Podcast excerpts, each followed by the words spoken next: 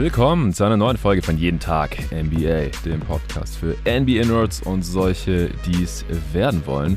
Und heute wird zum ersten Mal hier richtig über die NBA Draft 2022 abgenördet. Nicht zum allerersten Mal, es gab immer wieder so Prospect-Updates mit dem Kollegen Dennis Janssen. Aber jetzt fängt die Draft-Berichterstattung kurz vor der tatsächlichen NBA-Draft, die schon in weniger als zwei Wochen am Donnerstag, dem 23. Juni stattfindet. Hier an bei Jeden Tag NBA, wie angekündigt. Es gibt erstmal drei Folgen, in denen sich einmal um die Wings dreht, einmal um die Bigs und einmal um die interessantesten Guards der Klasse von 2022. Und den Anfang machen heute die Wings und dafür habe ich mir den Torben Adelhardt schon wieder hier reingeholt. Hey Torben. Hi Jonathan. Ja, ich habe mega Bock und äh, die Wings, das sieht schon wieder sehr, sehr interessant aus. Verschiedenste Spielertypen drin. Es gibt sehr viele Spieler, die wir hier bei jeden Tag NBA als Wings äh, klassifizieren. Äh, wer da genau reinrutscht und wer auch nicht, das können wir gleich nochmal ein bisschen ausführen.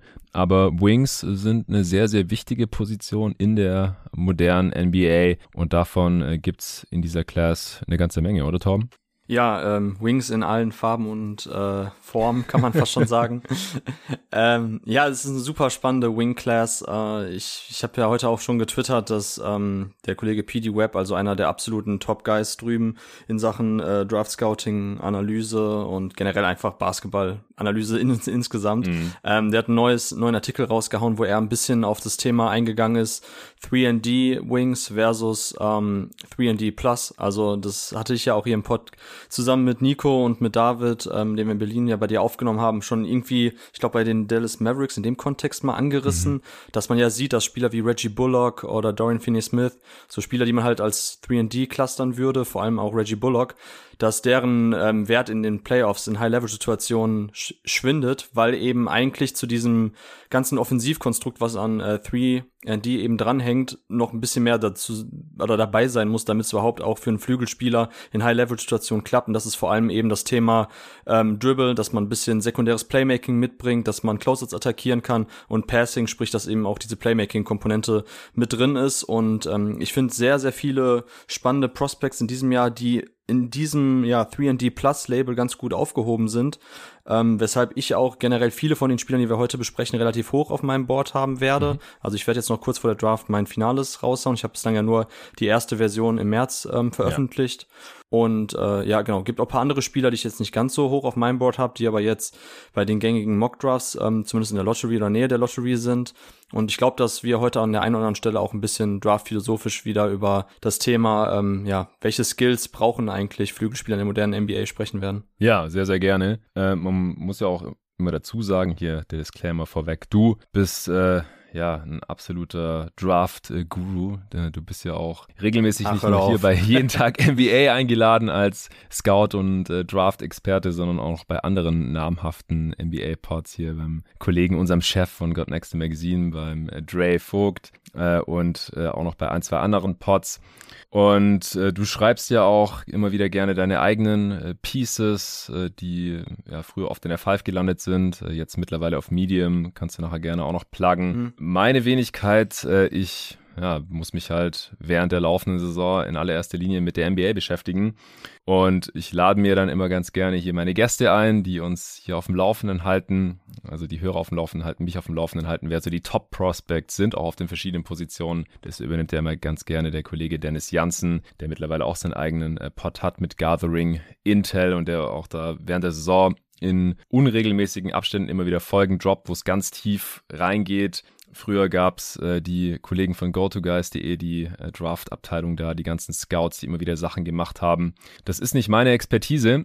Ich krieg natürlich einiges mit, ich nehme einiges mit. Ich schaue dann auch mal in die March Madness rein. Da habe ich auch äh, Jabari Smith Jr. zum Beispiel, den wir hier gleich besprechen werden, der als absolutes Top-Prospect dieses Jahr gilt und den wir hier bei den Wings mit drin haben. Ein paar Mal spielen sehen habe ich ihn mal noch gegen Baylor spielen sehen, äh, wo unter, unter anderem Jeremy Sochin gespielt hat, der heute hier mit drin ist. Ähm, also ich habe schon hier und da mal was gesehen, ein Game oder zwei, ein bisschen Tape, vielleicht Highlights, äh, Twitter-Threads von dir, äh, wo Micro-Skills irgendwie von den Spielern analysiert werden oder von Dennis. Aber ich habe halt noch kein ganzheitliches Bild äh, zu diesem Zeitpunkt. Ich werde mir noch mehr anschauen jetzt in den nächsten zwei Wochen. Es wird ja auch nach diesen drei Pots zu den Positionen äh, noch eine Mockdraft geben, traditionell wieder mit dem David Krut zusammen. Und da müssen wir dann auch ein bisschen diskutieren, wen wir an welcher Stelle nehmen. Und bis dahin muss ich da einigermaßen fit sein und dann natürlich alles spätestens für die Draft Night, die ich mir wie immer live reinziehen werde. Und am nächsten Morgen muss das Ganze auch analysiert werden, wer hat wen gepickt und warum, welche Trades gab es und äh, sieht das alles sinnvoll aus hier von meiner Warte. Deswegen heute nochmal eher Vorstellung der ganzen Prospects. Äh, zuerst die großen Namen, da nehmen wir uns auch ein bisschen mehr Zeit für. Jabari Smith Jr. gerade schon genannt, Adrian Griffin äh, Jr., die beiden NBA-Spielersöhne. Dann äh, Shaden Sharp, der Mystery Man dieser Class, der am College kein einziges Spiel absolviert hat und jetzt trotzdem relativ hoch gerankt und gemockt wird. Über den hast du neulich auch einen Artikel geschrieben. Dann äh, Keegan Murray, einer deiner frühen Favorites, der jetzt dieses Jahr die Boards und Mocks ordentlich nach oben geschossen ist. Jeremy Sochan, und dann noch, äh, ich droppe jetzt hier mal kurz die Namen, damit die Leute wissen, was auf sie zukommt. Tari Eason, Leonard Miller, Jalen Williams, Wendell Moore, Christian Brown, Ochai Agbaji, Patrick Baldwin Jr., Kelly Houston, Nikolai Jovic und Usman Jiang. Die letzteren dann eher im Schnelldurchlauf, damit ihr grob wisst, wer das ist. Und die Draft- und Scouting-Nerds unter den Hörern, die werden da sicherlich dann auch von selbst noch äh, tiefer einsteigen. Und es wird auch nicht das letzte Mal sein, dass wir diese ganzen Namen hier im äh, Podcast hören und die Spieler besprechen werden. Keine Sorge. Also heute die Übersicht, bevor es losgeht mit den Wings. Der Hinweis, die heutige Folge ist mal wieder von NBA 2K gesponsert. Das aktuelle Videogame ist natürlich NBA 2K22. Vor ein paar Wochen gab es da die Season 7 Return of Heroes. Da gibt es ja dann immer wieder, wenn eine neue Season startet, äh, viele coole neue Sachen bei NBA 2K zu erleben und zu entdecken. Dieses Mal ja, dreht sich alles rund um den Superstar Joel Embiid, der ja auch äh, Scoring Champ geworden ist, Topscorer, zweiter im MVP Voting. Bei meine Karriere, bei mein Team gibt's äh, viele neue coole Sachen bei meine Karriere, zum Beispiel neue aufregende Quests, heroische Chords, NBA-Belohnungen mit Teamgeist, Level 40 Jetpack und so weiter und so fort. Bei mein Team gibt's Playoff-Agendas, nachgestellte Momente auf großen Playoff-Performances in Level 40 Anthony Edwards, handgezeichnete Heldenkarten mit aktuellen Spielern und Legenden, die Morals äh, kehren zurück. Also gerne auschecken. NBA 2K ist mittlerweile auch echt günstig zu haben, falls ihr es noch nicht habt. Auf jeden Fall lohnenswert. Äh, ich zocke ja auch immer hin und wieder NBA 2K22. Zum Beispiel auch gegen euch, als ihr hier wart. Äh, Torben, gegen dich gezockt. Suns Mavs, du erinnerst dich. Mehr müssen wir dazu jetzt vielleicht auch nicht ah, sagen. Ganz dunkel. Schon verdrängt. ähm, ich habe auch mein, mein Roster ja aktualisiert, kurz bevor ihr gekommen seid. Also zieht euch gerne das äh, jeden Tag NBA Roster. Das ist noch auf dem aktuellen Stand dieser NBA Playoffs. Ich hatte da eine Zeit lang auch die aktuellen Verletzungen immer drin. Als ihr dann gekommen seid, habe ich die ganzen Verletzungen aber rausgenommen, dass wir mit fitten Teams gegeneinander antreten können. Also gerne suchen, wenn ihr auch auf der Xbox Series X unterwegs seid. Das Roster heißt ATDXJT NBA, weil es auf dem Attention to Detail Roster Project von Operation Sports basiert. Aber ich habe da ja so seit Weihnachten äh, unendlich viele Stunden investiert in äh, meiner Freizeit, die ganzen Spieler nochmal zu überarbeiten, die ganzen Roster zu aktualisieren, dass die richtigen Spieler in den Rostern sind, auch nach der Trading Deadline natürlich und dass die richtigen Spieler in der Rotation sind, habe die Attribute, die Badges, die Tendenzen, äh, alles überarbeitet, ja, so dass das Spiel halt so realistisch ist wie möglich, so wie ich es halt für realistisch halte, äh, mit meinen ganzen jeden Tag NBA-Analysen, Stärken und Schwächen der Spieler und der Teams äh, so gut wie möglich abgebildet. Äh, das macht definitiv äh, Bock zu zocken und dann noch äh, eine andere sehr coole Sache, die im Zusammenhang mit NBA 2K passiert ist. Einer unserer Lieblings-Deutschrapper hat einen Song gedroppt und zwar Lackmann. Lackmann One aus Witten. Wir sind beide Fans, du noch mehr Hardcore äh, als ich. es gibt ja auch die Sendung, die ich hier im äh, Pod schon mal beworben hat, Getting Buckets mit Nico von der Backspin und eben äh, Dre, die dann da immer gegen Gäste zocken Und äh, einmal neulich war auch Lackmann da zu Gast und er hat einen neuen ja, Titeltrack für Getting Buckets geschrieben. Der heißt auch Getting Buckets und ist sehr nice. Also Lackmann fällt ja auch schon seit Jahren äh, dadurch auf, dass er in seine Songs immer wieder NBA und Basketball-Referenzen äh, einbaut. Er ist selber auch großer NBA-Fan, das hört man raus. Selber auch ein, ein Baller, Streetball-Legende aus Witten. Äh, wie gefällt dir der Track, Torben? Äh, ich fand den sehr geil. Also Lackmann, wie du gerade schon gesagt hast, ähm, sowohl die die popkulturellen Anspielungen in seinen Lyrics als auch eben dann direkt die konkreten Basketball äh, Basketball-Vergleiche. Ähm, ja, ist, man kann wirklich sagen, ist mein Lieblingsrapper und hm. ist auch großer Fan der Five gewesen, ist auch jetzt Leser unseres God Next Magazins. Nice. Also das ist für mich immer beim Schreiben so das Geilste, wenn ich dran denke, dass mein Lieblingsrapper meine Texte liest. Stimmt, du hast mir mal erzählt, dass ihr euch auch mal auf einem Konzert ja, ja, von ihm getroffen hab habt und er dir dann Props genau, gegeben hat. und angesprochen. Genau. ja, Props weiß ich schon gar nicht mehr. Sind, waren ein paar Bier-Intos, aber zumindest habe ich ihm gesagt, dass ich für die Five schreibe, ja, ja. Sehr geil. Ja. Freut mich auf jeden Fall. Und ja, ich habe ja nicht so viele Connections äh, in, in den Pott, aber in Witten habe ich tatsächlich Verwandtschaft. Ein Großonkel von mir, ein Bruder von meinem bereits verstorbenen äh, Großvater mütterlicherseits und auch der Großonkel lebt leider nicht mehr. Äh, der ist irgendwann mal, ich glaube in den 50ern oder so, äh, nach Witten emigriert von Baden-Württemberg aus und deswegen habe ich da als Kind immer wieder Zeit verbracht. Mit Witten verbinde ich sehr viele schöne Erinnerungen. Und äh, ja, Lackmann kommt auch von da. Ich habe den auch schon oft live gesehen. Also wirklich einer der geilsten Rapper. Hat ja auch schon letztes Jahr mit Galf diesen äh, Janis-Track gedroppt, den ich auch sehr, sehr gefeiert habe. Und auch vor Jahren schon den äh, Song, der MVP hieß. Also Lackmann, Basketball, NBA 2K, das gehört alles irgendwie zusammen und NBA 2K hat das auch zusammengebracht mit dem Track Getting Buckets gerne auschecken. Falls ihr es noch nicht getan habt, findet man natürlich überall auf Spotify und Co. So, das soll es gewesen sein. Wir kommen zurück zu den Wing Prospects der NBA Draft 2022. Beziehungsweise vorweg vielleicht noch die Frage, wir haben noch gar nicht im Pod die Gelegenheit gehabt, Torben, über diese Class an sich zu sprechen. Kannst du vielleicht noch so zwei, drei Sätze vorweg schicken, wie du die Class jetzt nicht nur, was die Wings angeht, siehst? Mm, ja, ich glaube, ich bin ja immer von unseren Jungs, die sich hier in Deutschland mit der Draft äh, exzessiv beschäftigen, der, der immer am meisten noch versucht, ähm, ja, ich will nicht sagen, die Class zu hypen, aber man hat die letzten Jahre ja so oft gelesen, die 2020er Draft ist kacke, davor die 2019er ist kacke. Das liest man immer so schnell und ich sage immer, ich finde überall meine Lieblinge in jeder Draft-Class und ähm, sicherlich die 19er auch, als wir die, als wir letztens nochmal darüber gesprochen haben, abseits jetzt von, ähm, von, von Zion, Morant und vielleicht auch Garland, ist die schon echt dünn gewesen, aber selbst bei der 2020er, wenn dann eben so Spieler wie, ähm, wie Devin Vassell oder Desmond Bain, die ja meine Söhne waren in der Class, ähm, da finde ich, wie gesagt, schon immer meine Lieblinge, von daher sehe ich das in dieser Class ähnlich, also Chad Holmgren ist mein absoluter Favorite Player, ähm, ich habe ja mit, mit unserem Kollege Ole Freaks für fürs Boxen ein Interview mal gegeben ja, vor paar Monaten. Und da haben wir dann auch, glaube ich, ich weiß nicht, 70 Prozent der Zeit über Chad Holmgren geschrieben, äh, gesprochen, beziehungsweise ich habe von ihm geschwärmt. Und im Interview, ähm, da waren nachher die Kommentare auch ganz geil, da, ähm, weil im Endeffekt, wie gesagt, der ganze Artikel drehte sich fast nur um Chad Holmgren und dann die Leute auch drunter kommentiert. Ähm, ich glaube, der, der Adelhard mag Chad Holmgren.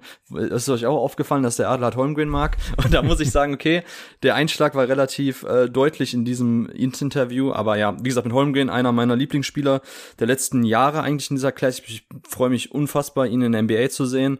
Ähm, ich freue mich auch darauf, dass ein paar Narrative gebastelt werden mit der Zeit um ihn herum und das Thema Frame und ich mache mich auch ab und zu mal ein bisschen lustig auf Twitter, ähm, wenn Leute immer schreiben so, ey, wie soll er denn im Post verteidigen, wie soll er im Beat verteidigen?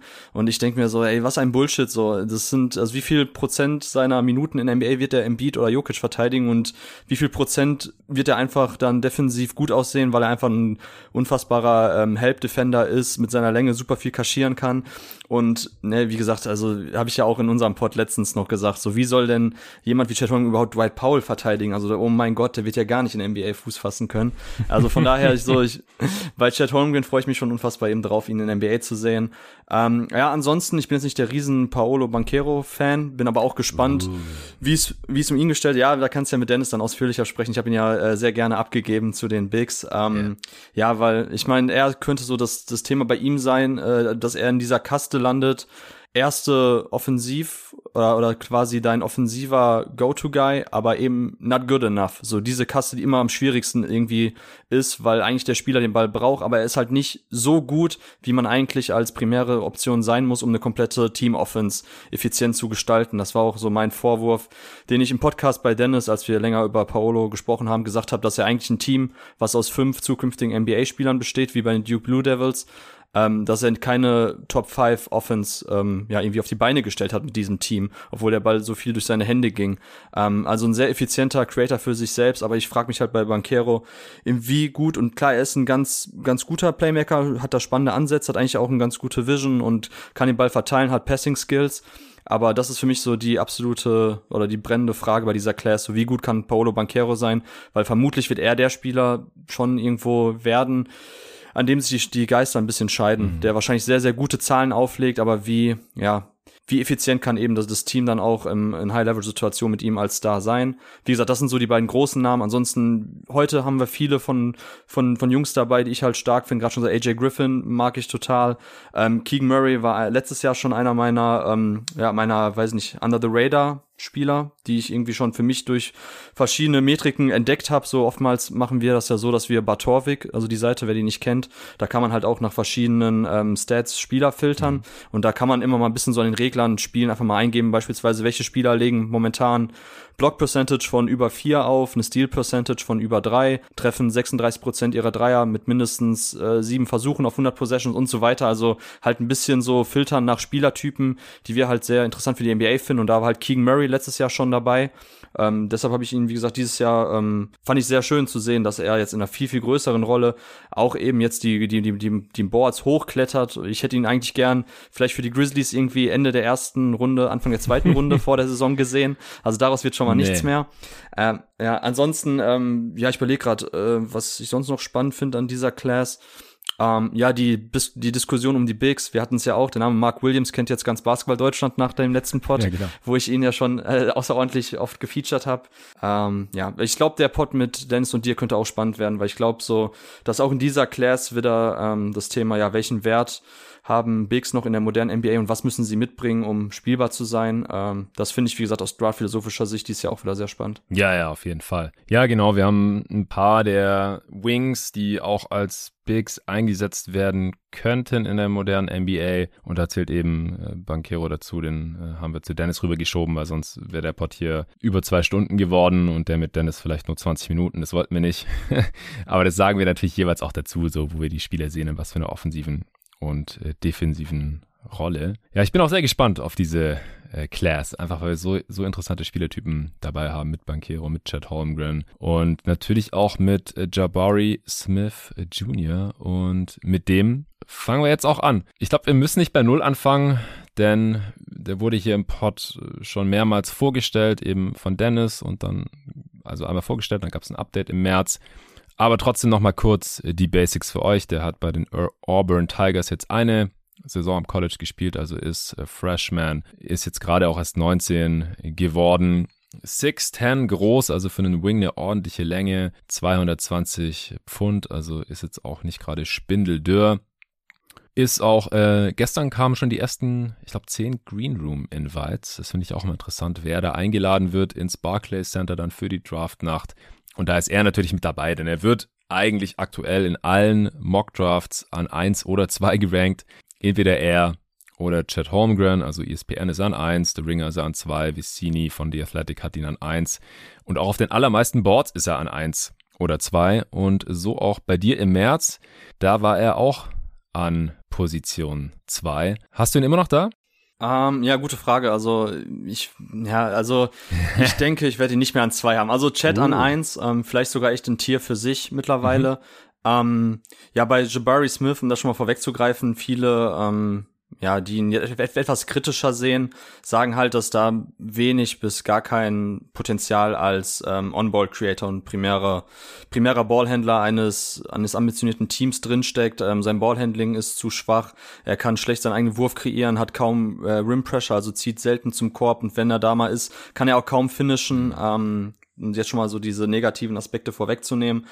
Ähm, das sehe ich auch alles. Ich halte aber seinen Spielertyp auch als, ja, wenn man es so nennen will, Premium-Rollenspieler für so unfassbar wertvoll und skalierbar, dass ich ihn trotzdem halt noch in dem dann 1,5 Tier sehe und ob er dann an zwei oder drei schlussendlich ist, da muss ich noch bis nächste Woche oder übernächste Woche spätestens mir ein paar Gedanken machen. Aber ja, für mich auf jeden Fall einer der absoluten Top-Spieler dieses Jahr. Ja, wer könnte denn da noch an ihm vorbeigeschoben werden? Du hattest ja AJ Griffin noch in deinem Top-Tier im März. Ist immer noch so? Nee, AJ Griffin wird nicht äh, dran vorbeiziehen. Ähm, ich spiele tatsächlich mit dem Gedanken, Jaden Ivy noch vorzuziehen. Ah, okay. Ein Guard. Ja, ein Guard, genau. Ja, Jane Ivy und genau, Jane Ivy und Paolo Banquero hatte ich ja ähm, in einem Tier für sich bei meinem ersten Board an vier und fünf, aber ich habe schon auch zu den anderen Jungs immer gesagt, so, wenn man wirklich nur auf High Ceiling und komm, ich gehe all in und ich gehe Risiko ein. Ich will einfach meinen absoluten ähm, Premium Creator, Top Level Creator, Onboard Creator haben. So, dann sind das wahrscheinlich tatsächlich Paolo Banquero und Jane Ivy ähm, die das meiste Potenzial mitbringen. Deshalb kann ich auch verstehen, wenn man diese Philosophie-Schiene fährt bei der Draft, dass man Bankero und Ivy vielleicht sogar dann an eins und zwei oder wie rum auch immer hat. Ja, genau. Also das ist halt alles eine Philosophiefrage. Und man merkt ja jetzt schon so ein bisschen, also wenn manche Leute Jalen, Jalen sag ich schon, äh, Jalen Smith war äh, ein zehnter Pick für die Phoenix Suns. äh, Jabari Smith Jr., übrigens der Sohn von Jabari Smith, war ein Rollenspieler Big, der unter anderem für die Nets gespielt hat, vor, weiß nicht, 15 Jahren ungefähr, hatte ich hier im Pod auch schon mal rausgekramt. Äh, an den kann sich wahrscheinlich eh nicht mehr so viele erinnern, aber auf jeden Fall Sohn eines NBA-Spielers. Und wer Jabari Smith äh, Jr. an eins hat, obwohl er halt vielleicht in Anführungsstrichen nur ein super High-Level Komplementärspieler ist, dann sagt das ja auch schon was über die Draft Class aus. Also will man einen First Pick oder einen Second Pick für einen Spieler verwenden, der halt nicht dein best, nicht der beste Spieler sein kann deines Teams, wenn es auf Contender Level ist oder nicht die erste Option sein kann, je nach defensiven Impact könnte er vielleicht sogar trotzdem der Spieler mit dem meisten Impact sein. Weiß ich nicht. Aber Sam Vicini hat ihn an eins und John Hollinger zum Beispiel auch. Also wir haben jetzt auch erst die Redraft 2016 gemacht, äh, ist vorgestern gedroppt für Supporter und da war es ja auch so. Da haben wir auch immer wieder gesagt, ähm, ja, wir haben diesen Spiel jetzt hier an 1, 2 oder 3, also Jalen Brown an 1 äh, hat mir zum Beispiel Siakam an 2, Murray an 3 und Ingram an 4. Und wir haben halt bei jedem gesagt, wahrscheinlich kann keiner dieser vier Spieler der beste Offensivspieler eines Titelteams sein, aber wenn es halt so einen nicht gibt in der Class, dann nimmst du ja trotzdem den vielversprechendsten Spieler oder den, der hat den meisten Value, den größten Impact in dem Winning-Team haben kann. Und das kann ja dann Jabari Smith durchaus sein, auch mit diesen Defiziten. Man braucht dann halt nur, das ist dann halt wichtig fürs Teambuilding, einen anderen Spieler, der halt dieser High-Level-Creator ist. Ja, genau, richtig. Kann ich nichts hinzufügen. Sehr schön. Comms ist, ist auch eine spannende Sache. Also Dennis hat, glaube ich, schon, als wir im Ende letzten Jahres zum ersten Mal über Jabari Smith gesprochen haben, selber auch den Rashad Lewis-Vergleich ausgepackt, weil er halt auch so ein großer äh, Shooter war, der, ja, der war mal All-Star, ähm, war jetzt aber nicht der Shot Creator für sich oder für andere, der war auch defensiv ganz brauchbar, aber ich glaube, von Jabari Smith würde, mich, würde man sich dann defensiv noch bisschen mehr erwarten. Ansonsten hat ja Kevin O'Connor von The Ringer immer diese Shades Off. Also, ja, wenn man das liest, Shades Off heißt nicht, der Spieler wird genauso spielen wie hier der, ähm, der NBA-Spieler, der da dran steht, aber er nimmt dann da jetzt noch Harrison Barnes und Michael Porter Jr. Was hältst du so von diesen Shades Off? Also eine richtige Comp ist es ja nicht. Siehst du das irgendwie anders oder hast du eine bessere? Mm, ja, ich habe eine Lieblingscom, die sage ich gleich, aber ähm, MPJ nenne ich auch immer als erstes, ähm, wenn Leute fragen, was das für ein Spielertyp ah, okay. ist oder als Dre mich gefragt hat, sage ich schon immer MPJ mit sehr, sehr guter On-Ball-Defense. Also wenn Michael Potter Jr. halt ein sehr guter On-Ball-Defender wäre, dann kommt das schon in die Richtung hin.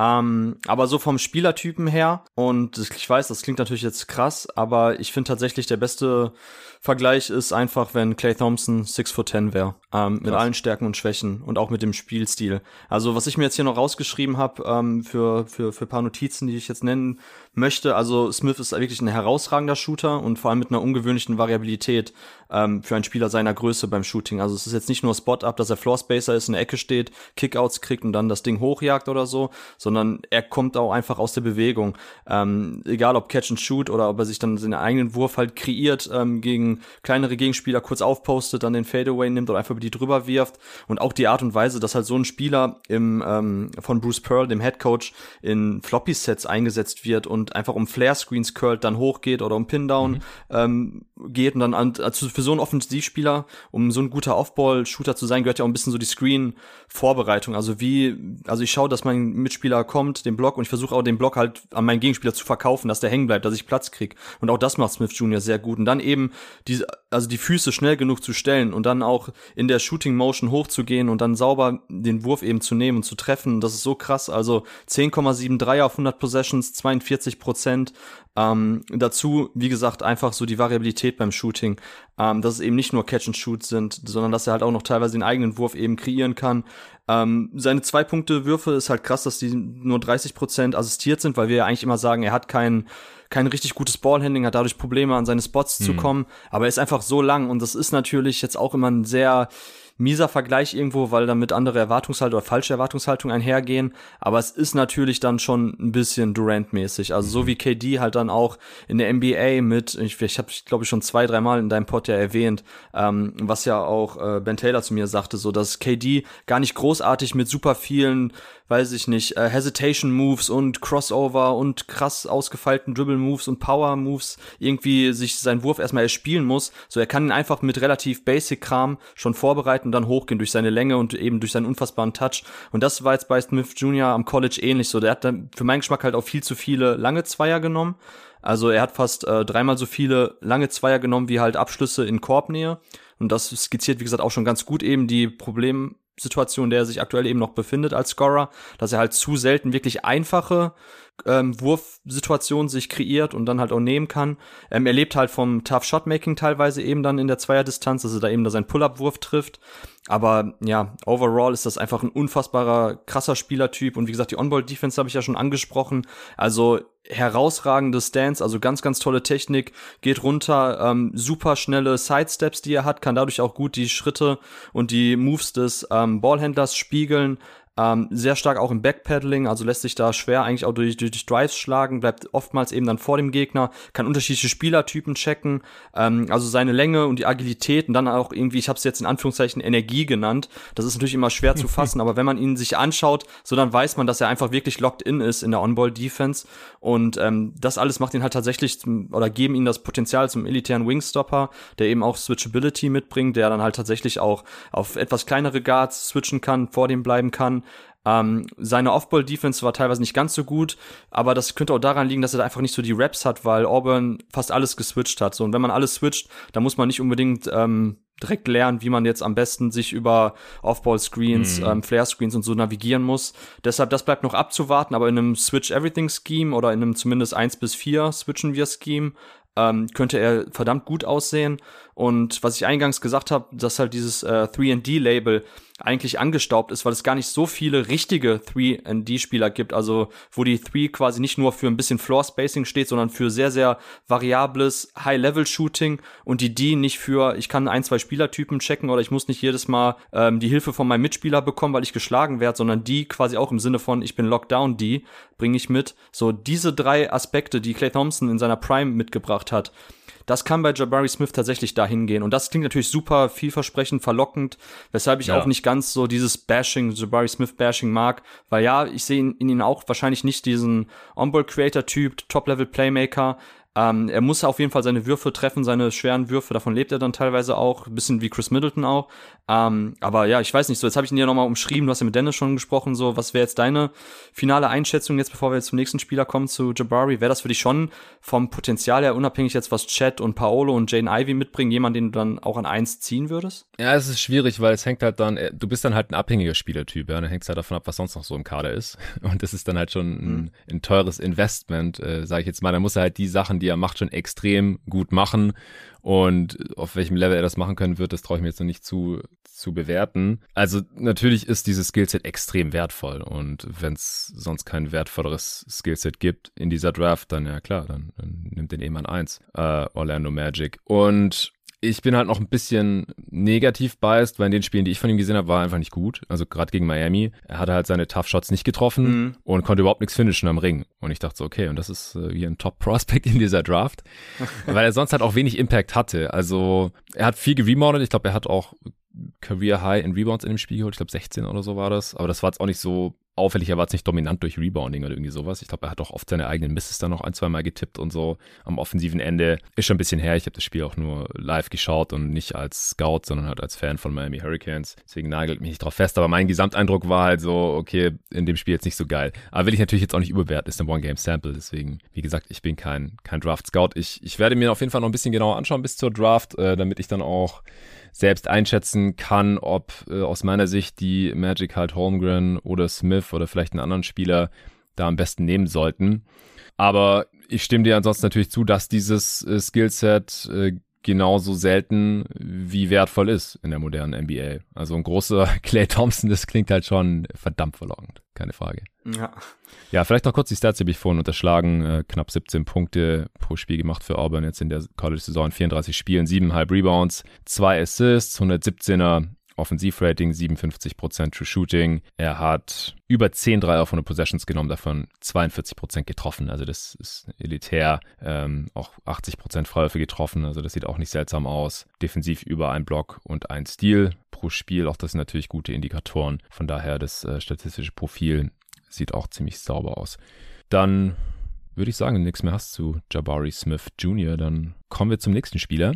Und das ist äh, Adrian Griffin, Jr., der Sohn von Adrian Griffin. Man kennt ihn vielleicht noch. Spieler bei den Mavs und Bulls und mittlerweile als Assistant Coach in der NBA tätig. Äh, bei den Toronto Raptors müsste der aktuell noch sein, im Staff von Nick Nurse.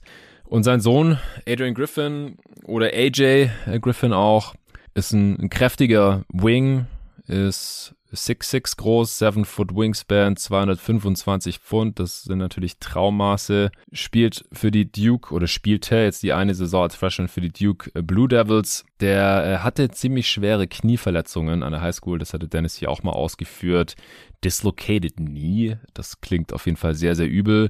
Ist auch nicht so der athletischste. Also ich glaube, wenn er jetzt noch eine super Athletik, super Bounce äh, mitbringen würde, dann wäre er wahrscheinlich auch ein Kandidat für einen First Pick. Du hattest ihn ja noch in deinem Top-Tier drin im März. Kannst du gleich was zu sagen? Wurde jetzt auf jeden Fall auch schon in Green Room eingeladen und wird halt auch so in der Range 6 bis 9 gemockt aktuell. RSCI-Ranking, also nach der Highschool vor dem College, war er auf 18. Jabari Smith übrigens auf 4, habe ich vorhin vergessen zu sagen. Seine Rolle für die Blue Devils war jetzt nicht so groß, hat da nur 10 Punkte, 4 Rebounds, eine Assist im Schnitt ungefähr aufgelegt, war dabei aber sehr, sehr effizient. 129er Offensivrating, Shooting von 63 Prozent.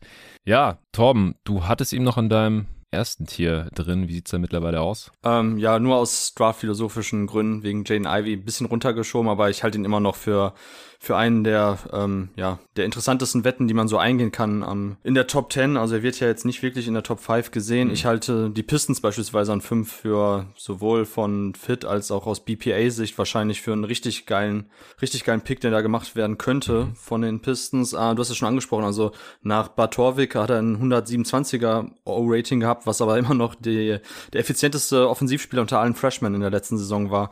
Also seine Rolle bei den Duke Blue Devils muss man schon irgendwie im Hinterkopf behalten halten, wenn man über ihn spricht und wenn man sich die Stats anschaut. Also er war tatsächlich ein Rollenspieler. Er kam ja auch nach einer krassen Verletzungspause erstmal zurück, also hat quasi die letzten anderthalb Jahre eigentlich gar nicht gespielt vorher. Mhm. Ähm, hat dann in Tampa, ähm, du hast ja schon erzählt, sein Vater ist ja der Assistant Coach bei den Raptors, die ja dann in Tampa Bay waren, während ähm, der, ich, ich nenne es einfach mal Corona-Saison. Ja. Ähm, hat sich hat sich dann da fit gehalten. Ich glaube, Dennis hat das ja auch alles dann ein bisschen so mhm. skizziert in eurem ersten Pod. Also von daher brauche ich da jetzt nicht nochmal großartig etwas nachklappern, äh, beziehungsweise nacherzählen, was da so ähm, passiert ist mit ihm oder was wahrscheinlich auch der Grund ist, warum er dann auch so langsam in die Saison kam. Ich war zuerst ein bisschen erschrocken, als ich ihn gesehen habe. Also ich habe noch Bilder von ihm im Kopf gehabt, wie er ähm, bei den U-Teams total krasser Highflyer war und keine Ahnung, die übelsten Tomahawk-Dongs in äh, Transition hingelegt hat. Und dann fand ich ihn am Anfang der Saison super schwerfällig in seinen Bewegungen, also vor allem in den lateralen Bewegungen, mhm. Seitwärtsbewegungen. Ähm, das sah für mich echt 0,0 explosiv aus und da habe ich mir schon ein bisschen Sorgen gemacht, wo ich mir denke, okay, das sieht schon jetzt auf dem College, sieht ja schon echt unathletisch aus. Wie sieht das dann erstmal in der NBA dann, ähm, oder wie wird das dann erstmal in der NBA aussehen? Ja. Und er ist aber richtig gut in die Saison reingekommen. Also er war nachher auch, finde ich, so nach Paolo Banquero eben als äh, Creator dann so die gefährlichste Offensivwaffe im Kader der, ähm, der Blue Devils. Also wahnwitzig gutes Shooting Prospect auch. Also knapp 10 3 auf 100 Possessions, 44,7 Prozent, ähm, knapp 80 Prozent Freiwürfe, 41,8 Prozent bei den langen Zweiern. Ähm, ich hatte gerade bei Jabari gar nicht gesagt, ich glaube, er war so 35,8 Prozent, wenn ich mich recht entsinne, bei den langen Zweiern. Mhm. Gehört ja auch noch mit zu den etwas valideren Indikatoren, ähm, um eben die Shooting-Entwicklung zu prognostizieren bei Prospects. Also bei AJ Griffin sieht wirklich alles danach aus, dass er ein richtig, richtig guter NBA-Shooter wird. Und dazu kommt dann noch jetzt im Gegensatz zu, ähm, zu Jabari Smith eben sein Potenzial als On-Ball-Creator, also dass er auch selber mit dem Ball in der Hand kreieren kann, dass er im Pick-and-Roll laufen kann, dass er auch mal jemanden aus dem 1 gegen 1 attackieren kann, dass er auch im, zum Ende der Saison wesentlich besser aus, hat sich da mehr zugetraut, hat ein bisschen mehr an Explosivität in seinen Bewegungen wieder dazu bekommen. Und ja, insgesamt ist es aber trotzdem irgendwie eine schwierige Projection jetzt für die NBA, einfach weil, weil er jetzt in Duke in so einer Off-Ball-Rolle war. Und das ist dann halt schwierig zu sagen, okay, wie wird's denn aussehen, wenn er jetzt plötzlich äh, in jedem Angriff irgendwie ein Pick-and-Roll laufen muss oder wenn er wenn der Ball immer zu ihm kommt und er trotzdem dann irgendwie jetzt auch Playmaking für andere richtig liefern muss, um halt eine gute Offense anzuleiten. Das finde ich wirklich schwierig abzuschätzen. Da haben wir jetzt ein bisschen zu wenig Tape, weil er einfach auch schon fast wie ein anderer Spieler aussah als Anfang seiner Karriere mit 15, 16 bei Team USA. Ähm, was ich halt noch gut finde, ist, dass er einfach einen sehr bulligen Frame hat. Also was am Anfang vielleicht noch, noch ein bisschen so, ja, er ist halt nicht in Shape aussah, finde ich jetzt eigentlich, dass er mit seinen breiten Schultern eigentlich prädestiniert dafür ist, mit der, mit, mit, mit krass viel Muskelmasse irgendwann so Richtung Prime bei ihm auch so als Bulldozer einfach ein viel besserer Driver zu sein, Slasher. Also wenn zu dieser ganzen Shooting-Komponente eben dann noch dazu kommt, dass er einfach den Korb attackieren kann. Ähm, und wie gesagt, ich finde sein Ballhandling eigentlich ganz gut und vor allem aus funktionalen Gesichtspunkten ist er, wie gesagt, jetzt nicht der flashy Jalen Green-mäßiger, weiß ich nicht, Stepback-Typ, ähm, sondern halt eher, wie gesagt, kann sich den Gegner zurechtlegen, ein, zwei Hesitation-Moves, Crossover, so und dann halt eben auch mit seinem Frame gut zum Korb kommen.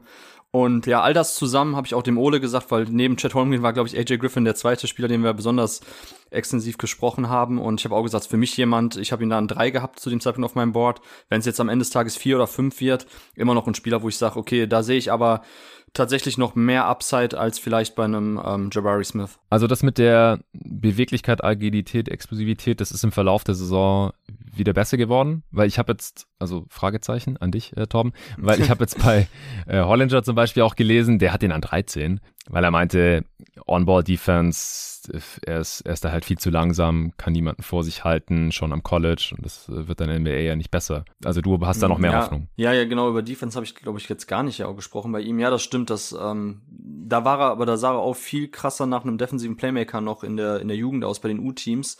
Ähm, und das stimmt schon, dass das jetzt bei Duke teilweise tough anzusehen war. So auch seine Screen Navigation, was ja für einen Off-Ball-Spieler sehr wichtig ist, wenn halt nicht alles geswitcht wird, wie man da eben um Blöcke kommt, das sah nicht so gut aus. Und da auch eben so die lateralen Bewegungen, die Agilität, den Punkt würde ich Hollinger schon geben.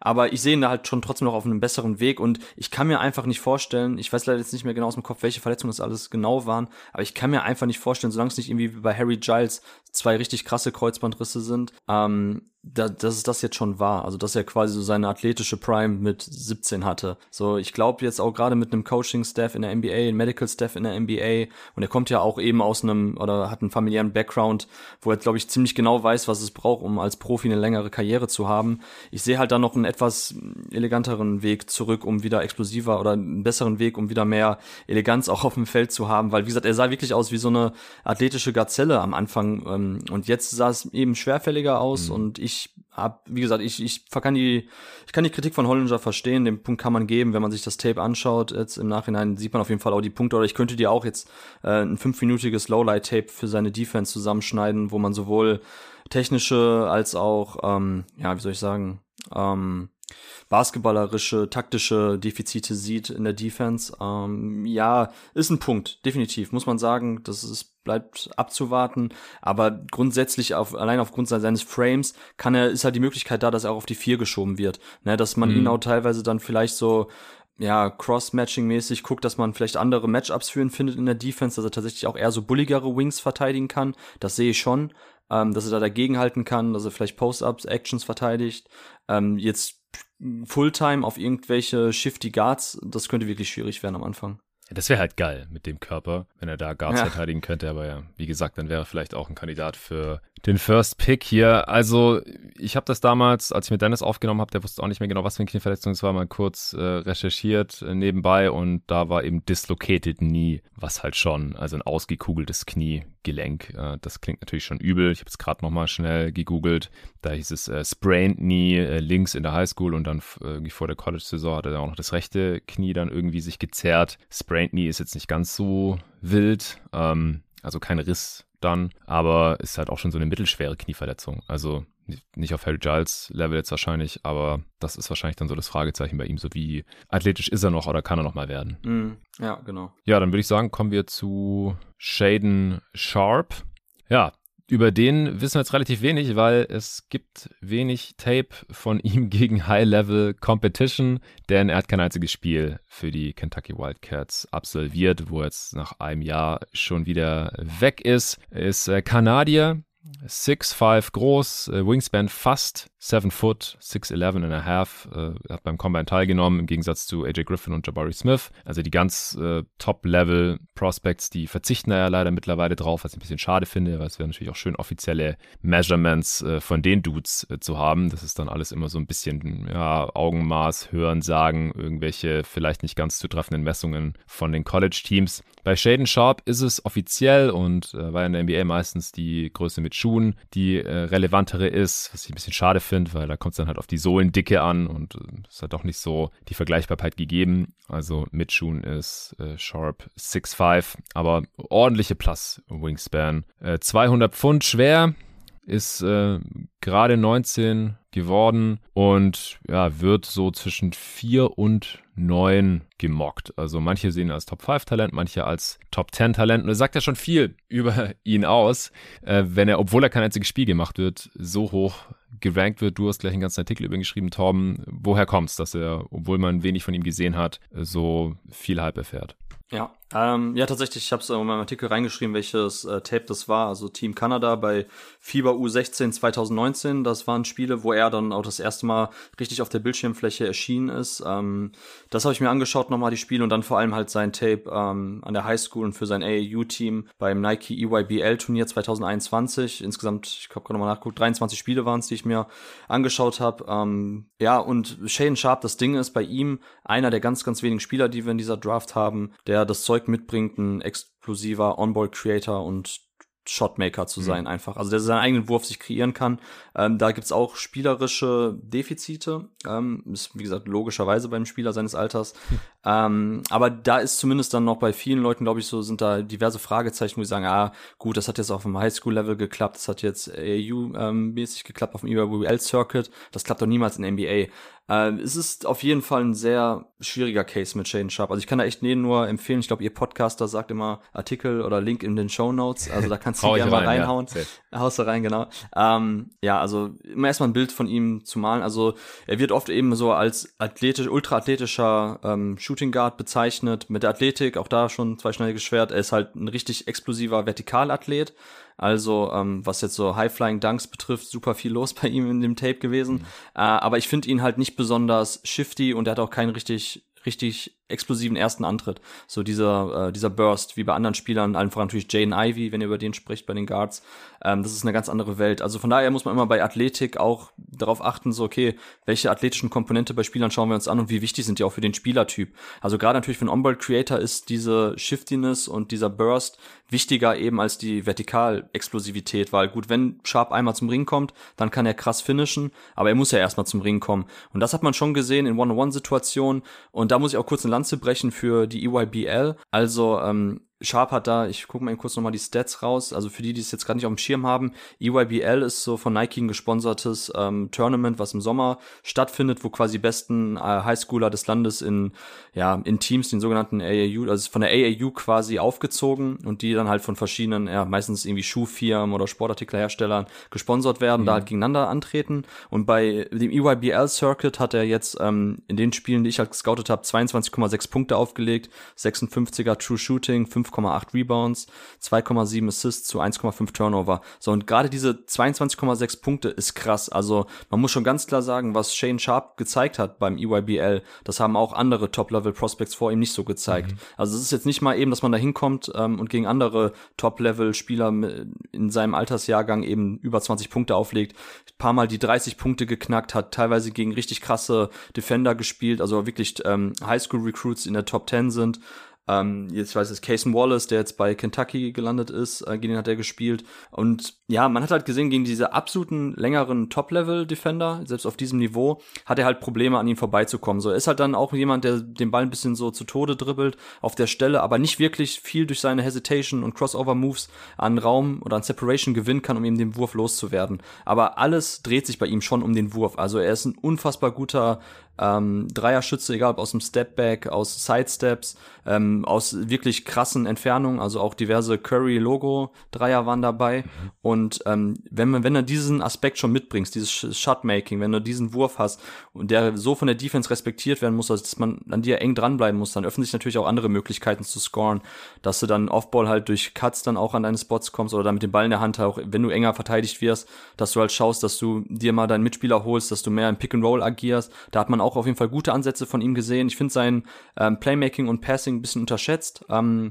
man hat ihn jetzt dann so vor allem eben als ähm, ja, One-on-One-Scorer gesehen beim EYBL-Circuit, aber noch an seiner Highschool mit dem Team, mit dem er da gespielt hat, wo er zwar mehr Offball eigentlich eingesetzt wurde, aber da hat man trotzdem auch immer mal wieder Flashes gesehen, wie er den Ball weiter bewegt hat, wie er schon eben dann die richtigen Swing-Pässe spielt. Das war jetzt nicht total Next-Level-mäßiges in Sachen Playmaking, mhm. aber zumindest so, dass man sich vorstellen kann, dass wenn er auch in der NBA irgendwann so der, keine Ahnung, 30% Usage-Rate-Typ äh, wird, dass er zumindest da seine Mitspieler mit einbinden kann. Ähm, ja, und warum, jetzt nochmal zu deiner Eingangsfrage, warum er denn überhaupt dann auch so hoch jetzt geschätzt wird oder gerankt wird teilweise, ist einfach mangels Alternativen. Also es gibt dieses Jahr einfach nicht viele Spieler, denen man überhaupt eben das zutraut. Ja. So deshalb, ich habe am, ich habe am Ende meines Artikels auch gesagt, so die Kings, wenn die locked in sind und glauben, Sharp ist auch der oder das vielversprechendere Talent als Jane Ivy. Ähm, ich würde es jetzt nicht so sehen, aber gut, wenn sie es so sehen, kann ich verstehen, dass sie ihn dann an vier ziehen.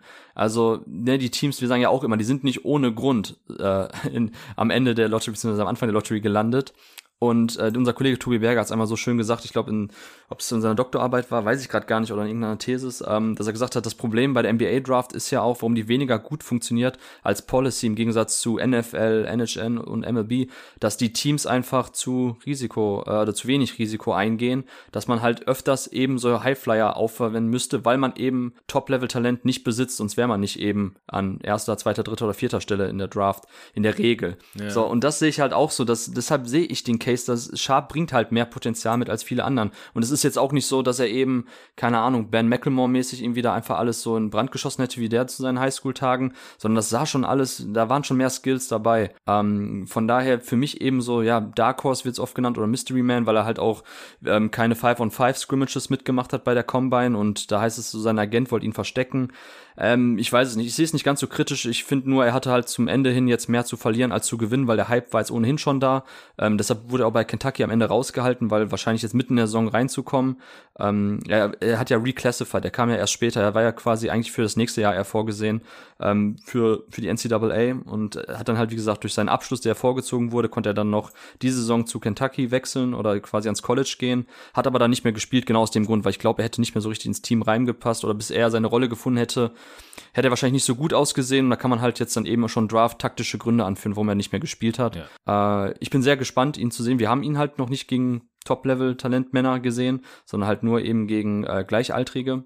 Und ähm, ja, da kann man eben, wenn man Skeptiker ist, halt vorwerfen, selbst da sah er halt jetzt nicht aus, als ob er sich ständig seinen eigenen Wurf eben one-on-one -on -one kreieren kann, beziehungsweise an seine Spots gelangt und wie soll es dann erstmal in NBA werden? Ja, also das war ja auch ein riesiges Hickhack. Er hat ja erst gemeint, äh, nee, er bleibt bei Kentucky, er will da auf jeden Fall noch spielen oder seine Familie, wie auch immer. Aber wenn du die Chance hast, Top 10 gepickt zu werden oder Top 5 oder halt wahrscheinlich auch einfach nur ein relativ sicherer Top 20 Pick bist, äh, dann solltest du in die Draft gehen, weil das sind halt schon mal sichere Millionen. Position. Weil wenn du in der ersten Runde gepickt wirst, dann hast du ja mal ganz, ganz sicher die ersten zwei Jahre, in denen du Millionen verdienst. Und das, äh, deswegen macht es einfach gar keinen Sinn, wenn solche Spieler dann nochmal ans College zurückgehen. Und wie gesagt, es könnte ja sein, dass er an vier sogar von den Kings genommen wird. Der wird da teilweise gemockt. Das wahrscheinlich dann auch nicht ohne Grund. Ich kann es auch total nachvollziehen, wenn er als halt, halt einer der wenigen Spieler ist, die das Talent schon mal mitbringen, irgendwie so ganz grundsätzliche Voraussetzungen mitbringen, um mal die erste Option von einem Contender zu sein ja, dann äh, musst du halt vielleicht das Risiko eingehen, auch wenn du jetzt ein Jahr nicht mehr spielen sehen hast. Das, das sehe ich schon auch. Also ich bin ganz, bin sehr gespannt. Ich werde mir auch noch Tape von ihm reinziehen. Mal schauen, wo ich ihn dann am Ende habe. Bei ihm fand ich jetzt auch wieder interessant, die Shades Off von O'Connor bei The Ringer zu sehen. Äh, wir haben uns auch schon kurz drüber unterhalten, als du hier warst mit Nico. Bradley Beal, äh, Paul George und Jalen Green. Mhm. Da stand dann aber dran taller Bradley Beal, was nicht so viel Sinn macht, weil die fast gleich groß sind. Also er ist ja jetzt dann doch nur 6'5 äh, gewesen in Schuhen beim Combine. Das ist halt unwesentlich größer als Bradley Beal und viel kleiner als Paul George, der zwar wohl noch kleiner war, als er gedraftet wurde, in der NBA noch so ein, zwei Inches gewachsen ist. Kommt auch manchmal vor, dass es noch so späte Wachstumsschübe gibt. Bei Janis äh, zum Beispiel haben wir das ja auch noch gesehen. Aber ähm, was hältst du von Bradley Beal oder auch Jalen Green als ja, grobe Comp? Äh, als grobe Comp finde ich, ähm, finde ich Jalen Green okay. Also Jalen Green war schon noch irgendwie der etwas dynamischere ähm, One-on-One-Scorer, weil er einfach da, wie gesagt, so seine Machine Gun Dribblings so und ähm, das war schon für das für G-League Niveau echt krass nachher mit anzusehen. Deshalb kann ich auch verstehen, dass David war ja auch ein Riesenfan von Jalen mhm. Green. Mhm. Äh, Shoutout so, das ist schon war schon nett anzusehen auf jeden Fall. Und in dieser One-on-One-Scoring-Richtung ist es vergleichbar. Green setzt ja auch dann sehr viel auf seinen Wurf und versucht dadurch dann eben auch Gravity auszu oder auszustrahlen, die er dann wiederum für seine Rim-Attacks nutzt. Ähm, das, wie gesagt, so was ähnliches hat auch äh, Sharp gemacht. Äh, Paul George fand ich witzig, weil den habe ich ja auch genannt. Also ich hatte Paul George und Devin Booker ähm, mhm. als meine Good Coms quasi und Low-End Outcome wäre halt dann eher in Richtung KCP und äh, Monk. Vor allem KCP wäre natürlich, ja gut, also Sharp bringt halt auch die, die Länge mit, mit, mit fast, fast seven. Foot Wingspan und ähm, hat defensiv auch echt gute Ansätze. Ist halt leider zu oft war er jetzt gerade bei beim EYBL Circuit da in den Spielen war er auch eben aufgrund seiner krassen Offensivlast defensiv einfach raus. Also man hat einfach gesehen, ich, also On-Ball war das echt nicht so toll, aber er bringt schon gute Ansätze mit und hat die auch auf dem Highschool-Niveau auf jeden Fall gezeigt, dass er da Off-Ball eigentlich ein guter Roamer ist, guter Playmaker, gut in den Passing Lanes äh, drin ist, ohne jetzt immer nur zu gambeln. Und das kann halt dann tatsächlich auch eher in diese, ja, wie soll ich sagen, 3D könnte sein. Für mich wäre es dann vielleicht sogar tatsächlich eher so ähm, 3 Schrägstrich ähm, Scoring Punch and äh, Off-Ball D. So, das könnte es halt sein. Ein guter Team-Defender, der dir auch halt mal Dreier gibt, aber auch so nochmal eben ein bisschen heiß laufen kann, mal 20 Punkte von der Bank auch einstreut.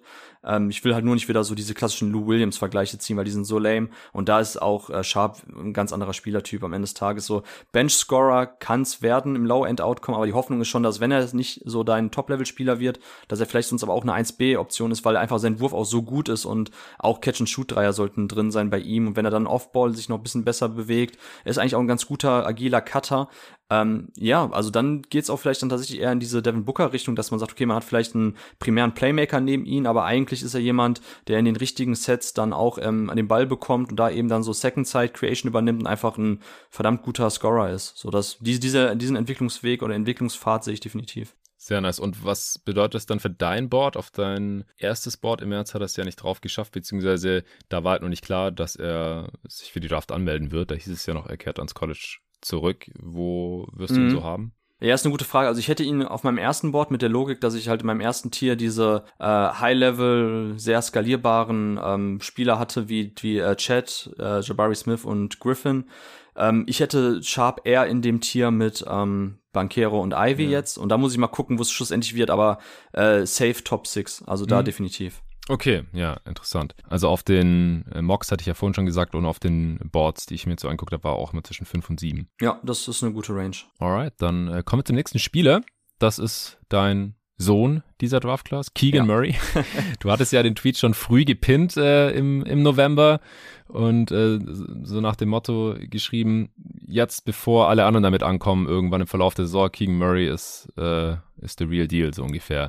Der ist Sophomore von den Iowa Hawkeyes. Allerdings schon fast 22 Jahre alt. Also Jahrgang 2000 ist der älteste Spieler von allen, die wir heute besprechen. Nee, stimmt gar nicht. Es gibt noch mal einen, der auch im August 2000 geboren ist. Allerdings ist der elf Tage jünger. Zu dem kommen wir nachher noch. Also dürfte der älteste Spieler ja heute sein, wenn ich mich gar nicht täusche. 6'8 groß, 215 Pfund schwer. Äh, Wingspan habe ich jetzt keine gefunden. Weißt du das? Von Keegan Murray? Mhm. Ähm, knapp unter 7 Foot habe ich gelesen aus 6'11. Ich bin mir da nur nicht ganz sicher. Also wird ja 6'8 gelistet ja. und ich finde schon, dass man eine positive Wingspan sieht. Und selbst wenn es auf jetzt irgendwie nur ähnlich wie bei Brandon Clark nur eine leicht positive ist zum, äh, zur Körpergröße, dann ist sie zumindest unfassbar funktional, ja. weil er spielt länger als das jetzt nur rein von den Ausmaßen suggerieren würde. Ja, also ein großer Wing. Unfassbar produktiv für Iowa mit 24 Punkten, 9 Rebounds, 2 Assists im Schnitt. Offensive Rating von 135 30. Also mit 24 Punkten pro Spiel, 135er Offensivrating, das ist selbst für, für College-Verhältnisse äh, ziemlich krass. True Shooting 64 Prozent. Und ja, da ist jetzt wirklich die Boards und Mocks komplett hochgeschossen, außer bei dir. Da ist er auf 15 gewesen im März. Das ist deutlich niedriger als alles andere, was ich jetzt hier heute gefunden habe. Das war alles so zwischen 4 und 7. Äh, bei den Mocks sogar nur zwischen 4 und 6. Also ziemlich sicher Top 5 Range, obwohl er halt schon relativ alt ist. Wie kommt's? Was geht ab mit King Murray? Ja, also ich muss noch kurz ergänzen, also es war im äh, Februar 2021, als ich meinen ersten Thread über King Murray gemacht habe nach seiner oder am Ende seiner Freshman-Saison. Ähm, ja, das, das Ding halt bei King Murray ist, ähm, er war halt nicht mal ein Top 300 Recruit, ähm, hatte eigentlich keine Division One Angebote, bis er dann am Ende noch mal, ich weiß nicht, in einer der letzten Highschool-Trainingseinheiten ungefähr so entdeckt wurde und dann das Angebot noch von äh, Fred McCaffrey bekommen hat und nach Iowa State ging. Also komplett under recruited, ähm, ein Rohdiamant irgendwie, der entdeckt wurde noch spät. Und ja, wie kommt's? Also einerseits, warum ich ihn jetzt ein bisschen niedriger hatte und ich hasse das, das ist ein bisschen das Davian Mitchell-Problem. Ich war ja auch einer der ersten schon in der Sophomore-Saison von Mitchell, der gesagt hat, ey, da ist NBA-Potenzial, auch wenn er nur six foot groß ist, aber das gefällt mir On-Ball richtig gut und auch Playmaking-Ansätze und so. Und plötzlich rasen die Jungs aber das Board hoch, wo ich sage, ey, das ist ein Weg, den ich nicht mehr mitgehen kann auf meinem eigenen Board. ja, also ähm, Genau, statt, statt dass es irgendwie meine Jungs sind so und ich die als Sleeper-Pick nennen kann, muss ich dann irgendwie ein bisschen Devil's Advocate spielen und dann eher so die negativen Sachen hervorholen. Mhm. Also bei Keegan Murray gibt's gar nicht so viel Negatives. Er ist halt tatsächlich, ähm, und um das nochmal auch ganz klar zu sagen, also es ist nicht nur irgendwie krass, was er abgeliefert hat jetzt in der Saison, es ist statistisch fast einzigartig. Also wir, wir haben bislang noch nicht so eine Produktivität in Kombination mit äh, Effizienz gesehen bei einem Spieler am College in den letzten 10, 15 Jahren. Also viel weiter geht's halt nicht zurück bei den gängigen größeren Statistikseiten. Ähm, aber du hast ja gerade schon genannt. Also wenn wir jetzt schauen, ich glaube, Zion Williamson ist der einzige Underclassman, also Freshman oder Sophomore, der diese Produktivität, also so, so Boxscore-Metriken zusammen mit der unfassbaren Offensiveffizienz paaren konnte. Ansonsten hat man, glaube ich, nur noch so paar Spieler wie ähm, wie Senior ähm, Frank Kaminsky oder Thomas Welcop, so die letzten Jahre, die halt als Senior, wie gesagt, mhm. unfassbar krass effiziente Waffen waren im Angriff. Ähm, und halt ich meine, gut, diese Boxscore-Metriken ähm, pushen meistens auch Bigs aufgrund eben der Rebounds und so. Ähm, aber ja, das ist halt, also der wird nicht in der NBA versagen, Keegan Murray. Das sehe ich einfach nicht. Am Anfang der Saison, als manche noch so diesen ersten Hype dann, der von Draft Express kam und so weiter, bremsen wollten, hatten die gesagt, okay, was kann denn eigentlich Keegan Murray? Alles ein bisschen, aber eigentlich nicht so wirklich. Kann auch schnell in die Hose gehen. Also ich sehe es nicht. Ich sehe nicht, wie ein Spieler und auch dieser Spielertyp in der NBA basten sollte. Ähm, sollte er jetzt deshalb an fünf gepickt werden oder ist er jetzt, wie gesagt, jemand sogar für die Kings an vier? Ähm, er ist halt 22, du hast es halt gesagt, ist ein sehr alter Sophomore. Ähm, ich achte trotzdem immer eigentlich eher darauf, so wie die aktuelle Entwicklung aussieht. Und die ist halt sehr rasant. Er ist halt ein Late Bloomer, das darf man nicht vergessen. Das bedeutet nämlich für mich nicht, dass er jetzt mit 22 auch schon am Ende seiner Entwicklung ist. Vielleicht hat er tatsächlich auch erst so seine spielerische Prime mit 25, 26 erreicht. Ähm, von daher, ich kann schon noch sehen, dass da auch ähm, Upside vorhanden ist. Also jetzt sozusagen, okay, das ist ein fertiges Produkt, das ist Keegan Murray, mehr geht da nicht, weiß ich nicht. Ich sehe halt nur nicht, dass er im NBA ein, ähm, ja, ein Top 2, Top 3 Spieler in der Offense ist. Top 3 vielleicht, aber sollte nicht 1A oder 1B Lösung sein. Ähm, er bringt halt sehr viel mit, was in NBA gebraucht wird. Also da auch wirklich ein sehr ähm, ja, veritables 3D-Label, was man ihm geben könnte. Wobei auch 3 passt da nicht so. Ich glaube eher, dass er so ein ja, Glue Guy ist, weil da gibt es für mich eben auch noch die Unterscheidung. Glue Guy bedeutet für mich so, dass er einfach ein guter Transition-Spieler ist, ein guter Cutter, ein guter Ball-Mover, aber er ist jetzt nicht jemand, den du deine Pick-and-Roll-Actions äh, laufen sehen willst.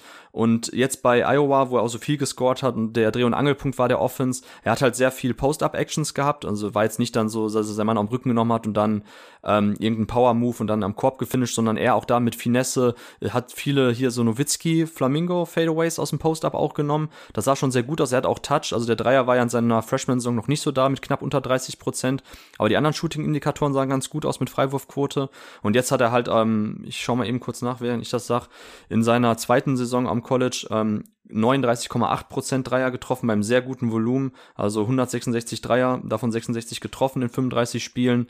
Ähm, Freiwurfquote 75 Prozent knapp jetzt gewesen. Also ich kaufe ihn den Dreier ab. Äh, viele waren jetzt assisted in dem System. Also da sieht man auch, dass äh, bei Iowa, wie gesagt, ist auch viel Ball-Movement immer gewesen. Dass es ja, dass er jetzt nicht jemand ist, der sich immer viele Würfe selbst erspielt und gerade nicht die Dreier. Aber als Floor-Spacer und vor allem defensiv so als Roma-Help-Guy, da sehe ich ihn. Also, dass er da einfach so ein Vierer ist, vielleicht sogar tatsächlich so wie bisschen bei den Mavs jetzt Finney Smith sogar mal kurzzeitig temporär auf die 5 hochgehen kann ähm, da ein bisschen was regelt. Also ich finde, Finney Smith ist auch ein ganz schöner Vergleich. Der aktuelle Finney Smith, so in die Richtung könnte es gehen, so als jetzt nicht unbedingt High Ceiling, sondern eher so als das, was man jetzt realistisch erwarten kann von ihm. Ist das jetzt ein Top 5 Pick in dieser Draft? Ich sehe es halt nicht so, ja. aber ich aber ich, ich würde ihn zumindest jetzt ein bisschen höher schieben, als wie ich ihn zuletzt hatte an 15.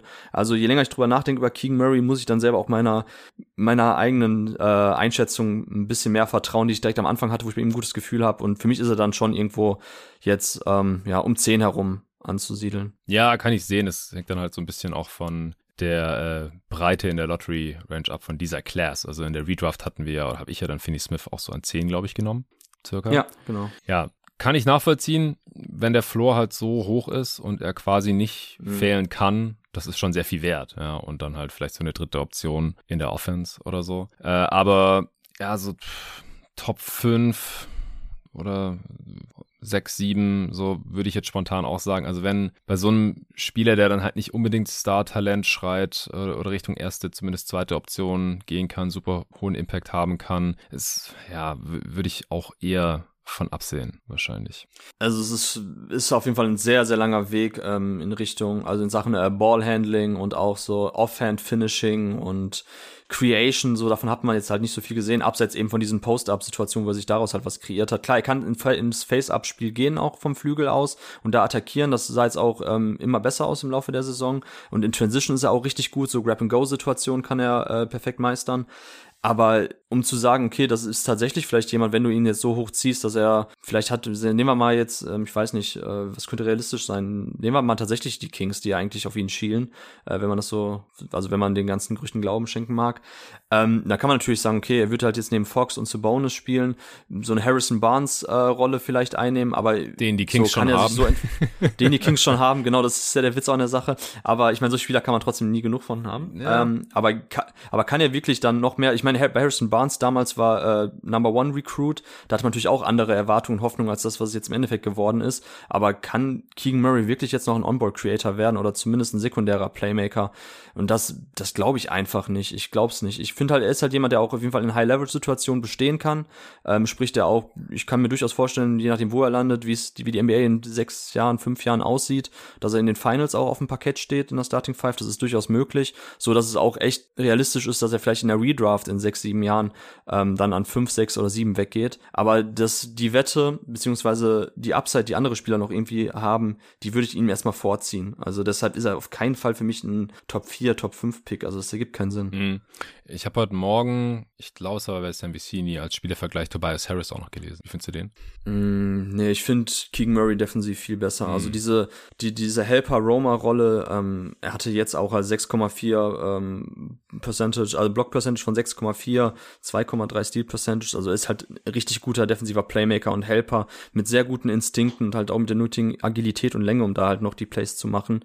Das sehe, also da halte ich ihn tatsächlich noch für wesentlich, ähm, also da kann er wesentlich mehr Impact bringen als Harris, der, ich weiß nicht, ich sehe ihn halt eher als On-Ball-Guy als als Off-Ball-Guy. Mhm. Defensiv. Ja, ja, Harris ist auch einfach kein guter Verteidiger, also maximal ja. neutral. Jetzt in den Playoffs fand ich eigentlich ganz gut. Ja, ansonsten KOC mit, mit wilden Shades of Pascal Siakam. Gut, das passt dann zum defensiven Playmaker und Roma. Äh, mhm. Aber scheint ja zumindest hier mal am College einen besseren Wurf schon gezeigt zu haben, als, als es Pascal Siakam zumindest mit 22 hatte. Al Horford und TJ Warren. Mhm. Also halt auch Spieler, die mhm. ja einfach sehr wenig gemein haben. Also oft kann ich mir nach den Shades Off dann immer was vorstellen, aber bei Keegan Murray äh, hat mich das nicht wirklich weitergebracht. Hier Siakam, Horford und Warren. Mhm. Siakam von der, vom Spielertyp her am ehesten noch mhm. von den drei. Warren sehe ich irgendwie gar nicht. Ähm, Horford kann ich die Idee dahinter verstehen, die, die äh, O'Connor hatte. Aber ich glaube jetzt auch gerade, was Al Horford zeigt als, ähm, als Stretch Big, als Fünfer, ähm, da bringt er auch eine andere Physis mit. Also wie gesagt, ich halte Keegan Murray eher für so einen Power-Athleten. Ähm, und da hält ihm als Roma. Und Siakam ist, boah, ja, also vielleicht Siakam so als absolutes High-End-Outcome, okay, könnte in diese Richtung gehen, aber wie gesagt, ich finde halt eher so einen aktuellen Harrison Barnes mhm. mit ein bisschen mehr, ein bisschen mehr Help-Instinkten defensiv. Also äh, mehr Off-Ball-Verteidiger als On-Ball-Verteidiger. Also so könnte man das vielleicht auch skizzieren. Ja, und vom Level her, vom spielerischen Level her ist ja auch nochmal eine große Lücke zwischen Harrison Barnes und Pascal Siakam, muss man auch dazu sagen. Siakam ist jetzt wieder in einem All-NBA-Team gelandet und äh, Harrison Barnes ist davon meilenweit entfernt. Kommen wir zum nächsten Spieler. Das ist äh, Jeremy Sochan von den Baylor Bears. Hat als eine Saison gezockt, war auf Platz 90 im RSCI-Ranking gewesen. Wird ja so in der Regel in der Top 10 gemockt und äh, auch gerankt auf den verschiedenen Boards, obwohl er am College ja jetzt keine herausragenden äh, Zahlen aufgelegt hat. Neun Punkte, sechs Rebounds, zwei Assists ungefähr im Schnitt. 112 Offensivrating, 55% äh, True Shooting. 6'9, 230 äh, Pfund, also ein sehr ordentlicher Körper für einen Wing, ist auch gerade erst 19 geworden im Mai. Ja, wie kommt's, Torben, dass äh, Jeremy Sochin, obwohl er jetzt hier nicht die krassen Stats aufgelegt hat und jetzt auch nicht besonders effizient war, äh, trotzdem in der Regel so zwischen 7 und 10 gemockt wird. Ja, ich glaube, da war auch tatsächlich ähm, Draft Twitter irgendwie schneller als die gängigen Mock Drafts oder äh, Media Outlets, weil Sohan ist halt ein bisschen so dieser klassische, ja, ist halt immer irgendwie jetzt blöd, das so zu nennen, aber das ist schon ein Spielertyp, auf den Draft Twitter irgendwie steht, so, ne, der halt ähm, defensiv ähm, krassen Impact bringt, weil er einfach ein sehr intelligenter ähm, Help Defender ist, der switchen kann. Das äh, hat man bei den Baylor Bears auch natürlich in dem ähm, Switch-intensiven Scheme gut gesehen, wo man auch immer früh die Hilfe schickt und Hilfe zeigt und äh, äh, Double Teams an der Baseline, an der Sideline ähm, hochzieht und da hat er einfach mit seiner Aktivität, mit seiner Agilität super viel gemacht, hat einen so, ja, so platt das klingt, hat einfach einen tollen NBA-Buddy. yeah. ähm, also da kann man sich schon gut vorstellen, dass er auch verschiedene Spielertypen in NBA checken kann. Und offensiv ist er einfach ein sehr spielintelligenter Typ. So, das ist ein Label, was wir halt oft auch irgendwie Leuten anheften, so oder sagen, der ist spielintelligent oder High Basketball IQ, was immer das bedeuten mag. Also im Fall von Sohan bedeutet das einfach für mich, so dass er sich immer zu den richtigen Spots bewegt, dass er, ähm, dass er den Ball clever weiter bewegen kann, dass er weiß, wann er attackieren, wie er seinen Gegner zu attackieren hat. Ähm, sein Wurf, ja, ist ein bisschen Work in Progress, ganz klar. Also bei der Freiwurfquote 53 Treffer bei 90 äh, Versuchen, mhm. 58,9 Prozent ist schon hart. Ich weiß gerade nicht, wie seine Quoten bei den anderen Spots aussahen. Also er war ja unter anderem auch in Deutschland an der Academy in Ulm. Ja, stimmt. Ähm, hat für die polnische Nationalmannschaft schon gespielt. Also ähm, ich weiß gar nicht, ob Dennis das in deinem Pod oder in seinem eigenen auch mal skizziert hat. Er hat auf jeden Fall auch mal über Sohan äh, erzählt, ein bisschen den Weg nachgezeichnet, den er bislang gegangen ist seit seiner Karriere. Und ähm, hat halt sehr viele verschiedene Basketball-Einflüsse mitgenommen, weil er so auf so vielen verschiedenen Kontinenten schon gespielt hat und ähm, beziehungsweise in Ländern auch unterschiedliche Coaches, unterschiedliche Philosophien mitgenommen hat. Und es ist halt schon ein Spielertyp, der wahrscheinlich nicht basten wird, ähm, aufgrund eben seines Alters und seiner Produktivität, die er jetzt schon bei Baylor gezeigt hat. Das sind auch sehr starke Indikatoren, die eigentlich dafür sprechen, dass solche Spieler, unabhängig jetzt von einzelnen Effizienzwerten, normalerweise in der NBA nicht verloren gehen. Also ähm, wenn du mich jetzt fragst, so, okay, was ist jetzt irgendwie der USP von Sohan, so, was macht er besonders gut oder mhm. was macht ihn einzigartig? So, dieses Switch 1 to 5 Label ist auch Bullshit. So, das, ähm, das wer kann schon 1 to 5 switchen? Eine Handvoll Spieler, wenn überhaupt. Ähm, das, das ähm, sagen wir manchmal auch vielleicht schon zu oft. Ich glaube, ich habe selber bei Scotty Barnes letztes Jahr gesagt, dass das theoretisch möglich ist, aber in der Grunde genommen sind es halt eher so zwei, drei Spielertypen, die man checken kann und nicht, dass man sagt, okay, kann wirklich jetzt von dem kleinsten, flinkigsten, shiftigsten Guard bis hin zum ähm, bulligsten Joel Embiid Fünfer alles verteidigen. So, das gibt's in der Regel nicht. Meistens brauchst du bei irgendeinem anderen Spielertypen schon immer dann deine Hilfe, die du, wenn du halt geschlagen wirst. Ja. Aber Sohan ist zumindest jemand in dieser Class, den ich so mit am meisten so diese Switchability zutraue. Ich habe sie ja auch schon bei Jabari Smith angesprochen.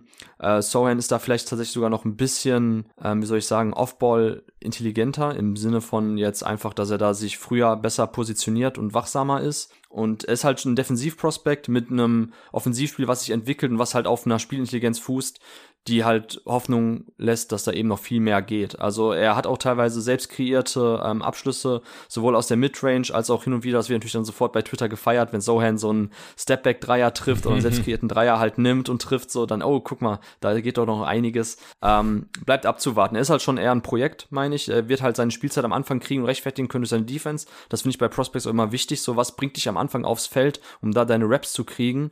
Und das wird halt die Defense bei ihm sein und dass er halt eher so ein kleiner Connector-Typ in der Offense ist, der halt auch eben als ähm, athletischer Finisher da ein bisschen was äh, regeln kann. Ähm, hat einen guten Touch in Korbnähe, kann beidhändig finishen. Also diese ganze Mischung macht ihn einfach jetzt mal sehr attraktiv und da glaube ich ist auch noch viel Potenzial. Von daher für mich auch ein klarer Top-10-Pick. Ja, echt interessant. Also du hast ja auch bei offensiver Rolle Swiss Army Knife reingeschrieben bei deinem Board. Mm. Ja, also super interessanter Spielertyp auf jeden Fall ich muss mir den noch genauer anschauen. Ich äh, bin mir noch nicht ganz sicher, wie ich ihn jetzt persönlich letztendlich evaluieren werde. Die Spielervergleiche haben mich da jetzt aber nicht besonders überrascht, äh, beziehungsweise die Shades von O'Connor, Ben Simmons, Draymond Green und Aaron Gordon. äh, Draymond Green ist so lächerlich. Ja, es gibt wirklich. Darf man also, nie anführen, eigentlich den Vergleich, ja. weil Draymond Green so ein Outlier ist in der NBA-Geschichte. Ja. Da sollte man nie wieder jemanden mit vergleichen eigentlich. Und oh, ohne Scheiß, es gibt jedes Jahr einen Draymond Green. Ohne ja. kurz unterbrechen, aber ohne Scheiß. Jetzt ist dieses Jahr ist es scheinbar Sohan. Dann haben, hatten wir letztes Jahr war Scotty Barnes. 2020 war Xavier Tillman. 2019 weiß ich nicht, aber es gibt ungefähr jedes Jahr einen ja. Scotty Barnes, äh, sorry, einen äh, Draymond Green, was so ein Bullshit-Vergleich ist. Ja, oder auch Ben Simmons. Er ist eigentlich auch ein ziemlich einzigartiger Spieler. Wir haben jetzt auch bei der Redraft ja. 2016 wieder sehr viel über ihn gesprochen, weil man sich ja jetzt auch schon fragen muss mittlerweile, wo, wo würde man den jetzt im Nachhinein nehmen? Du hattest ihn noch an fünf, glaube ich, ich äh, an acht. Mhm. Und Aaron Gordon, ja, war ja auch mal ein Top-4-Pick. Haben wir auch schon mal zusammen äh, redraftet. Ist natürlich auch ein, ein wertvoller Spielertyp. Ich glaube, der ist auch wieder in der Top 10 weggegangen dann bei uns. Ja, finde ich auf jeden Fall spannend. Ähm, jetzt sind wir auch durch mit den Top 10 prognostizierten Spielern. Deswegen würde ich sagen, wir können es jetzt pro Spieler ein bisschen kürzer halten, denn wir haben mhm. noch einige vor uns. Das waren jetzt mit äh, Smith, Griffin, Sharp, Murray und äh, Sochan unsere Top 5 hier heute unter den Wings. Und wir kommen zu Tari Eason von den LSU Tigers. Der ist äh, Sophomore, weil er davor schon ein Jahr bei Cincinnati gespielt hatte, dann äh, transferiert ist, hat jetzt für LSU 17, 7 und 1 im Schnitt ungefähr aufgelegt bei einem Offensivrating von 119, True Shooting 62 Prozent und der wird schon deutlich niedriger gemockt als jetzt die gerade genannten Spieler. Also so sehr konstant bei Eason zwischen 16 und 18. Du warst der Einzige, der nicht auf 16 oder 18 hatte. Also ESPN, Ringer, Athletic, also Vicini, O'Connor, auch Hollinger, alle auf 16 oder 18. Du hattest ihn im März auf 11. Also bist da eher so ein Eason Believer. Äh, 6'8, ordentliche Größe für ein Wing, auch 7'2 Wingspan, ziemlich lang, 220 Pfund. Ist äh, mit 21 schon etwas älter. Ich habe übrigens noch einen, einen noch älteren Spieler gefunden als äh, Keegan Murray. Hast du eine Ahnung, welcher? Äh, den wir heute besprechen? Ja. Ochai? Ja, Ochai Agbaji. Ja, er hat okay. äh, im April ja. 2000 ist der geboren. Also nochmal vier Monate älter als äh, Keegan Murray. Aber das nur kurz äh, hier als Einschub, weil wir es gerade vom Alter hatten. Aber äh, Easton ist erst 21, also ein Jahr jünger, aber auch schon einer der älteren Prospects hier heute. Ja, wieso siehst du Eason eher positiv im Vergleich mit den anderen? Mm, ja, ich glaube ihm erstmal seine Shooting-Entwicklung. Also muss dazu sagen, bei Cincinnati in seinem ersten Jahr war er halt eher tatsächlich so ein 6'8 großer Big, ähm, der halt hauptsächlich auch nur in Korbnähe irgendwie agiert hat, ein bisschen Rimrolling hatte ähm, und sonst auch echt nicht besonders, ja, wie soll ich sagen, ich habe jetzt vor paar Tagen mir noch mal ein paar alte Spiele von ihm angeschaut, mhm. weil ich hatte ihn bei Cincinnati jetzt gar nicht auf dem Schirm ähm, und das sah schon echt ein bisschen schwerfällig aus und nicht besonders skilled. Äh, ich habe auch gerade noch mal kurz aufgemacht, also 7,5, äh, 57,4 Prozent Freiwurfquote, 26,7 Prozent Dreier, also hat 8 von 30 Stück getroffen bei Cincinnati, ist mal rausgesteppt, aber sah halt wirklich nicht nach einem richtigen Stretch Big aus. Ist jetzt ähm, dann zu LSU gegangen und man kann es ja anders sagen, florierte da wirklich im Defensivsystem, was unfassbar krass auf Aktivität aller fünf Spieler setzt. Also da gibt's teilweise Triple Switches in einer Possession bei ähm, LSU. Also hatten dann ein sehr aggressives Scheme und ähm, ist ja auch absurd. Also Block Percentage 6,5, Steal Percentage 4,6. Wow. Also einer der, ja, einer der krassesten ähm, Playmaker in der Defense gewesen, die äh, letzte Saison Eason. Und ich traue ihm das auf jeden Fall zu, auch in der NBA zu transportieren. Fast so auf also, Thibault-Niveau, Ist fast Thibault-Niveau, genau, auf jeden Fall. Fall. Also, und Tybal hat halt in der Zone gespielt. LSU hatte manchmal so eine kleine Matchup-Zone zwar, aber grundsätzlich waren das eher super viele ähm, Help, ähm, Help-Plays. Also, dass er entweder da rüber rotiert ist, Weak-Side-Blocks eingesammelt hat oder so und bei bei Thibault war es ja bei Washington so eine klassischere 2-3-Zone, wo man dann vor allem eben dann viel automatisch helfen musste mhm. und da Sachen einsammelt. Und ich finde Eason, es war ja jetzt auch das, ich will nicht sagen Gerücht, also es ist ja eher so das Narrativ momentan in den ähm, Draftkreisen, dass NBA-Teams abgeschreckt davon sind, was er, und das ist für mich Bullshit, ähm, so an IQ mitbringt. Ist erstmal klingt das schon sehr negativ und ähm, gehört für mich auch meiner Meinung nach nicht jetzt in irgendwelche Draft-Diskussionen jedem Spieler zu unterstellen, dass er dumm ist oder was immer das bedeuten soll. Also nicht, aber also wirklich nicht viel for the game, sondern der klassische das, IQ oder was? Und das übertragen die ja, genau, genau. Die, die sagen ja, er so die Ausdrucksweise in den Interviews und mhm. ähm, er war da sehr nervös und konnte sich nicht richtig ausdrücken und solche Sachen hat man halt gelesen. So, er sollte halt, oh also egal ob das jetzt äh, Wasserman oder wer immer das äh, reported hat, die sollen halt underwhelmed gewesen sein. Die NBA-Teams äh, sind aus den Interviews rausgegangen, dachten sich so, okay. Und dadurch fragen die so, okay, hat, hat er überhaupt viel for the game? Versteht er das Spiel überhaupt? Kann einer schnell genug das Spiel lesen?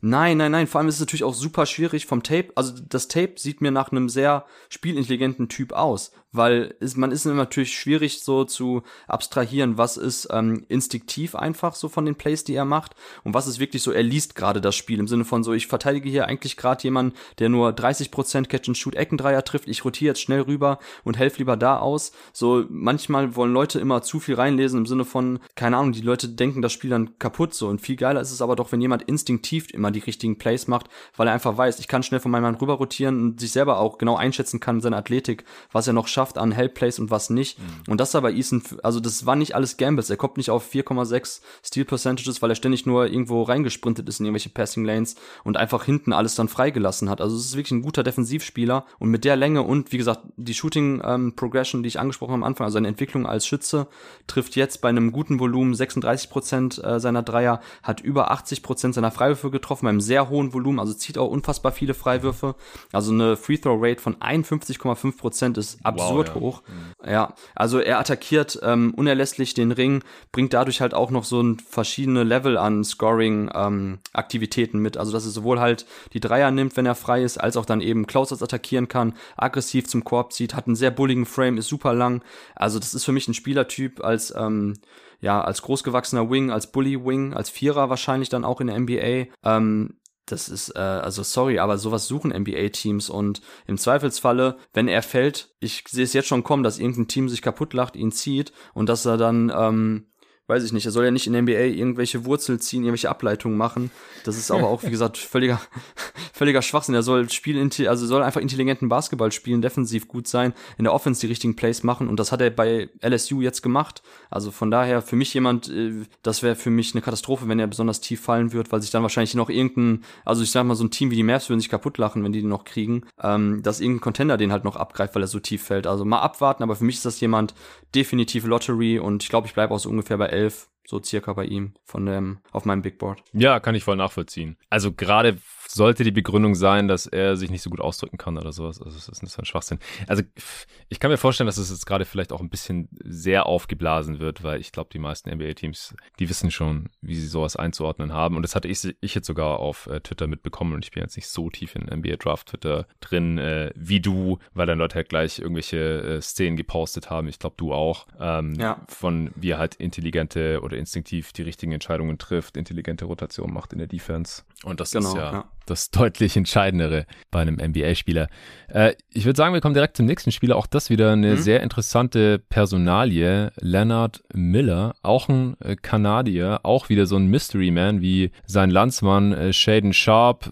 Bekommt jetzt hier nicht ganz den Hype. Er hat auch letztes Jahr gespielt, allerdings für Fort Erie Prep. Und äh, wenn die Leute sich jetzt fragen, äh, habe ich noch nie gehört, ist es in der NCAA? Nö, das ist in der Ontario Scholastic Basketball Association. Also äh, irgendeiner kanadischen Schulliga, wenn ich das jetzt richtig verstanden habe, oder? Genau. Ja, richtig. Ja, 6'10 groß, 7-2 Wingspan war beim Combine alles offiziell, also sehr, sehr lang für einen Wing, 210 Pfund. Äh, trotzdem wird der eigentlich nur in der zweiten Runde gemockt oder gerankt, wenn überhaupt. Also Vicini hat ihn an 33, viele Mocks äh, gehen ja gar nicht über die 30 hinaus. Äh, ansonsten ESPN hat ihn in der Top 100 auf 43 und Vicini in seiner Top 100 auf 45. Du wolltest ihn ja heute trotzdem besprechen und das auch relativ früh. Das spiegelt ja so ein bisschen dann deine Evaluation wieder. Was findest du an Miller so geil? Was finde ich an Miller so geil?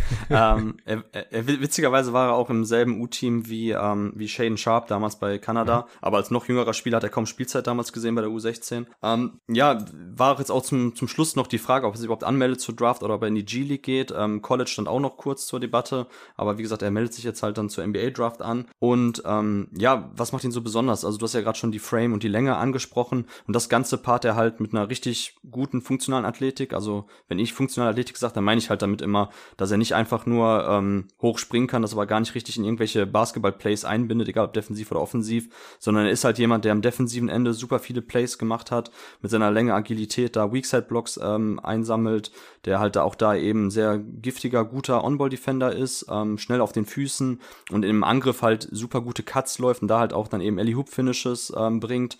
Und das Ganze, wie gesagt, das wäre jetzt für sich schon spannend genug erstmal so ein Spieler, aber das alles hat er halt noch eben zusammen angedeutet mit einem On-Ball-Game. Also, dass er auch jemand ist, der ins Face-Up übergehen kann mit 6'10. Sein Wurf sieht sehr funky aus, also da hat auch schon der Kollege Dennis paar ähm, Clips gepostet bei Twitter und Screenshots. Ähm, das, da bin ich jetzt auch nicht so der absolute Maestro, um da jetzt irgendwie aus Coaching-Sicht zu sagen, dass er da was ändern muss. Ich bin ein übelster Pragmatiker, egal ob NBA oder Kreisliga oder egal wo ich Basketball sehe. Ich denke mir immer, okay, wenn das für den Spieler funktioniert und das einfach funktional ist, auch dieses Shooting Motion, so dann würde ich halt nichts ändern. Ich würde halt vielleicht paar kleine Tweaks noch anpassen, damit er das, den Wurf vielleicht besser los wird, auch auf einem anderen Niveau. Mhm. Und jetzt in dem Falle von Miller ist es halt schon so, dass die Würfe halt eine relativ krasse Streuung haben. So, das, also er muss auf jeden Fall noch dran arbeiten, da ein bisschen mehr die Motion äh, irgendwie kompakter zu haben. Auch die, die Fußstellung und Fußarbeit ist nicht immer sauber. Aber an und für sich ist er halt jemand, der den Dreier nehmen kann, der ins, ins Face-Up-Spiel geht, ähm, der da Gegner attackieren und ein gutes Ballhandling hat für einen Spieler seiner Größe. Also die, so ich sag mal so, der Werkzeugkasten bei ihm ist voll. So, und jetzt ist halt die Frage, so kann er alles zusammenbringen. Er wird Entwicklung brauchen. Ähm, ist ein Spieler, den viele so unter dieses, ähm, ja, dieses Wort, was irgendwann mal entwickelt wurde, so Pre-Draft, ich weiß gar nicht mehr, wer das erfunden hat, also dass man quasi einen Spieler, der eigentlich jetzt noch gar nicht so weit ist, um diese Draft-Position zu rechtfertigen, dass man ihn trotzdem jetzt schon so zieht an so eine frühere Stelle, mhm. weil er das mit seiner Entwicklung irgendwann rechtfertigt gezogen werden. Bevor irgendein Team ihn dann Anfang der zweiten Runde abgreift und damit ein Stil landet, ähm, sollte man ihn vielleicht jetzt schon tatsächlich dann eher so Ende der ersten Runde, Mitte der ersten Runde ziehen, weil du sonst an solche talentierten Spieler nicht mehr rankommst. Und jetzt ist halt auch die Frage, ich hatte auch gesagt, ich finde ihn bei den Spurs super geil. Also das wird sowohl von Entwicklungsprogrammen und Coaching-Staff und wie sich bislang die Spieler mal entwickelt haben, mit welcher Ruhe ähm, die Spurs und so einen Spieler dahin zu packen, wäre geil. Äh, da sagte Tobi Bühner als Spurs-Fan schon so, ja, ich will Miller haben, aber bitte nicht an neun. Also das wäre so ein bisschen das Josh Primo-Problem, dass man so einen Pre-Draft-Typen, sehr jungen Spieler, einfach schon zu früh zieht, wenn man den auch später abgreifen könnte. Ja. Und das ist dann halt auch die Frage, so können die Grizzlies mit einem ihrer beiden späten äh, First-Round-Picks oder ist die Spurs noch mit einem ihrer späteren Picks so einen Spieler abgreifen, wäre das genial. Also wie gesagt, wir werden Miller, glaube ich, nächstes Jahr nicht auf dem NBA-Feld besonders viel sehen, aber ist ein, einer der, der spannendsten Langzeitprojekte in dieser dieser Draft. Ja, klingt auf jeden Fall so. Und äh, scheint ja dann wahrscheinlich auch Ende der ersten Runde noch zu haben äh, zu sein, wenn er jetzt gerade überall so niedrig gerankt und gemockt wird. Ähm, ob wir dann wieder so einen Josh Primo-Moment erleben wie letztes Jahr bei der Draft, die wir auch zusammen geschaut haben mit äh, Tobi, der dann ja auch erstmal ein bisschen down war. Äh, oder ob er dann vielleicht dann Ende der ersten Runde noch gezogen wird Das wird auf jeden Fall spannend sein. Ich habe noch gar nichts von ihm gesehen, deswegen äh, kommen wir zum nächsten Spieler. Das ist einer der vielen Williamses in dieser Class. Und wir fangen mit Jalen Williams an. Der wird gerade auch so in der ersten Runde gemockt und gerankt, relativ konstant, irgendwo zwischen 21 und 25, ist äh, 6'6, 7'2 Wingspan, also auch äh, sehr krasse Plus Wingspan, 210 Pfund schwer, solide, ist äh, Junior von Santa Clara, hat er 18,44 aufgelegt jetzt in seinem dritten Jahr. Offensive Rating 118, True Shooting 60 Prozent. Also das sehr effizient, guter Output, ist auch schon 21 Jahre alt. Also wieder hier so ein Upper Class Man. Wo hattest du den nochmal auf deinem Board? Ich hatte ihn beim ersten Board gar ja, nicht drauf. Genau. Ähm, ich kann aber jetzt schon sagen, ich habe äh, Harrison Ingram ja drauf gehabt. Das ist so ein Combo Forward von der äh, University of Stanford. Äh, nee, sorry, Stanford University ist richtig. Ähm, der halt auch so ein ähm, ja, Flügelspieler ist, aber auch mit Playmaking und mit ein bisschen Shooting-Potenzial. Und ehrlich gesagt spiele ich mit dem Gedanken, Jalen Williams 1 zu 1 jetzt gegen Harrison Ingram zu tauschen, weil Ingram zurück ans College geht. Ja. An 13, ja. Krass. Also ob Jalen Williams wirklich Lottery jetzt ist, aber in dieser Range ungefähr wahrscheinlich schon, ja. Ich habe zwar jetzt Leonard Miller erst genannt, weil, ich, weil er halt auch, wie gesagt, als Prospect sehr spannend ist. Aber Jane Williams, da habe ich mich jetzt in den letzten Wochen, als ich das nochmal intensiv jetzt äh, gescoutet habe, weil ich hatte ihn auch am Anfang nicht so auf dem Schirm, muss ich gestehen, mhm. äh, habe ich, hab ich mich verliebt, weil er einfach genau der Spielertyp ist, auf die ich persönlich stehe. So diese äh, 3D Plus Jungs, also ne, dass die eben nicht einfach nur sagen, okay, die kannst du hinten auf paar Leute ansetzen, die verteidigen die gut, vorne kann er mal einen freien Dreier treffen, sondern er ist jemand, dem würdest du sogar eigentlich jetzt den Ball in der NBA in die Hand geben und Pick and Roll laufen lassen. Also vielleicht, ich weiß gar nicht mehr, wer das gesagt hat auf Twitter, irgendjemand hat auch schon mal geschrieben, vielleicht ist Jalen Williams tatsächlich so der beste Passer der Class, ähm, was krass ist, aber ich man kann den Case machen. Ich habe gestern nur ein Video gepostet, wo ich, also, was, ein Clip, wenn ich auch so krass fand, so, dass der hinten irgendwie ein Gegenspieler hat irgendwie den Ball gestrippt, äh, mit Mitspieler von ihm, und da war der Ball frei, er hat ihn genommen, hat dann im Vollsprint ein Between the Leg äh, Dribble gemacht, an zwei Leuten quasi vorbei, die gesplittet, ist dann auf den letzten Verteidiger unterm Korb zugerannt, hat dann noch so einen kurzen Dump auf No-Look-Pass zu seinem Mitspieler gemacht, der Transition mitgerannt ist. Geil. Also das sieht normalerweise, siehst du das nur von Top-Level-Playmaker, solche Sachen, und er ist halt ein, ich glaube, 6'7 oder 6'8 groß, ähm, war ja einer der großen Gewinner der Combine, weil er hatte ja auch 7-2 Wingspan.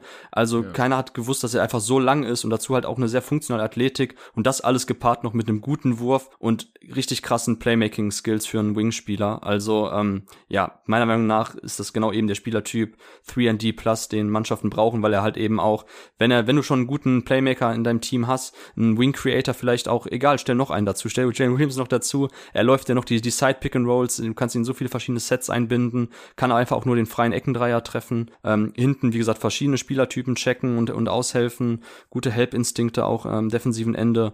Für, also ja, du hörst es schon raus. Also ich finde Jane Williams auch eine der einer der ähm, ja, besten Spieler, wenn es darum geht, was gerade der NBA-Zeitgeist ist und ob man das mit seinen Skills erfüllt, bei ihm mhm. definitiv. Ja, so wie du darüber sprichst, klingt es eher nach einem äh, Top-5-Prospect. Deswegen ist für mich immer noch die kritische Frage, äh, ja, warum wird er dann nur in den 20s gerankt? Liegt's am Alter? Äh, ich, mir ist jetzt gerade hier noch bei seinen Statistiken das relativ niedrige Dreiervolumen ins Auge gesprungen. Also über die drei Jahre jetzt 5,6 Dreier auf 100 Possessions genommen nur. Ja, wir haben vorhin schon über Dudes gesprochen, die halt bei über 10 sind. Ähm, und vor allem hat er jetzt im letzten Jahr auch das niedrigste Dreiervolumen gehabt. Ja, Quote ist gut, über die drei Jahre 35 Prozent, jetzt im dritten Jahr 40 Prozent knapp. Äh, Freiwurfquote sieht auch okay aus mit ungefähr 80 Prozent. Aber trauen die Leute seinem, seinem Dreier vielleicht nicht so oder denken die, gut, der ist halt schon relativ alt, geht vielleicht nicht mehr so hoch hinaus oder gibt es noch irgendwas anderes Negatives von ihm? Mm, weißt du, wer ein anderer Spieler ist, der genau aus dieser Conference kommt, der auch Junior war, der auch unterschätzt wurde und den ich Todesfeier? Desmond Bain? Nee, Desmond Bain nicht. Desmond Bain war in einer, war in einer Power Conferences. Ah, nee, ich bin schlecht der, mit den ähm, College Conferences, tut mir leid. Ja, Kessler Edwards. Ah, fuck, knapp daneben.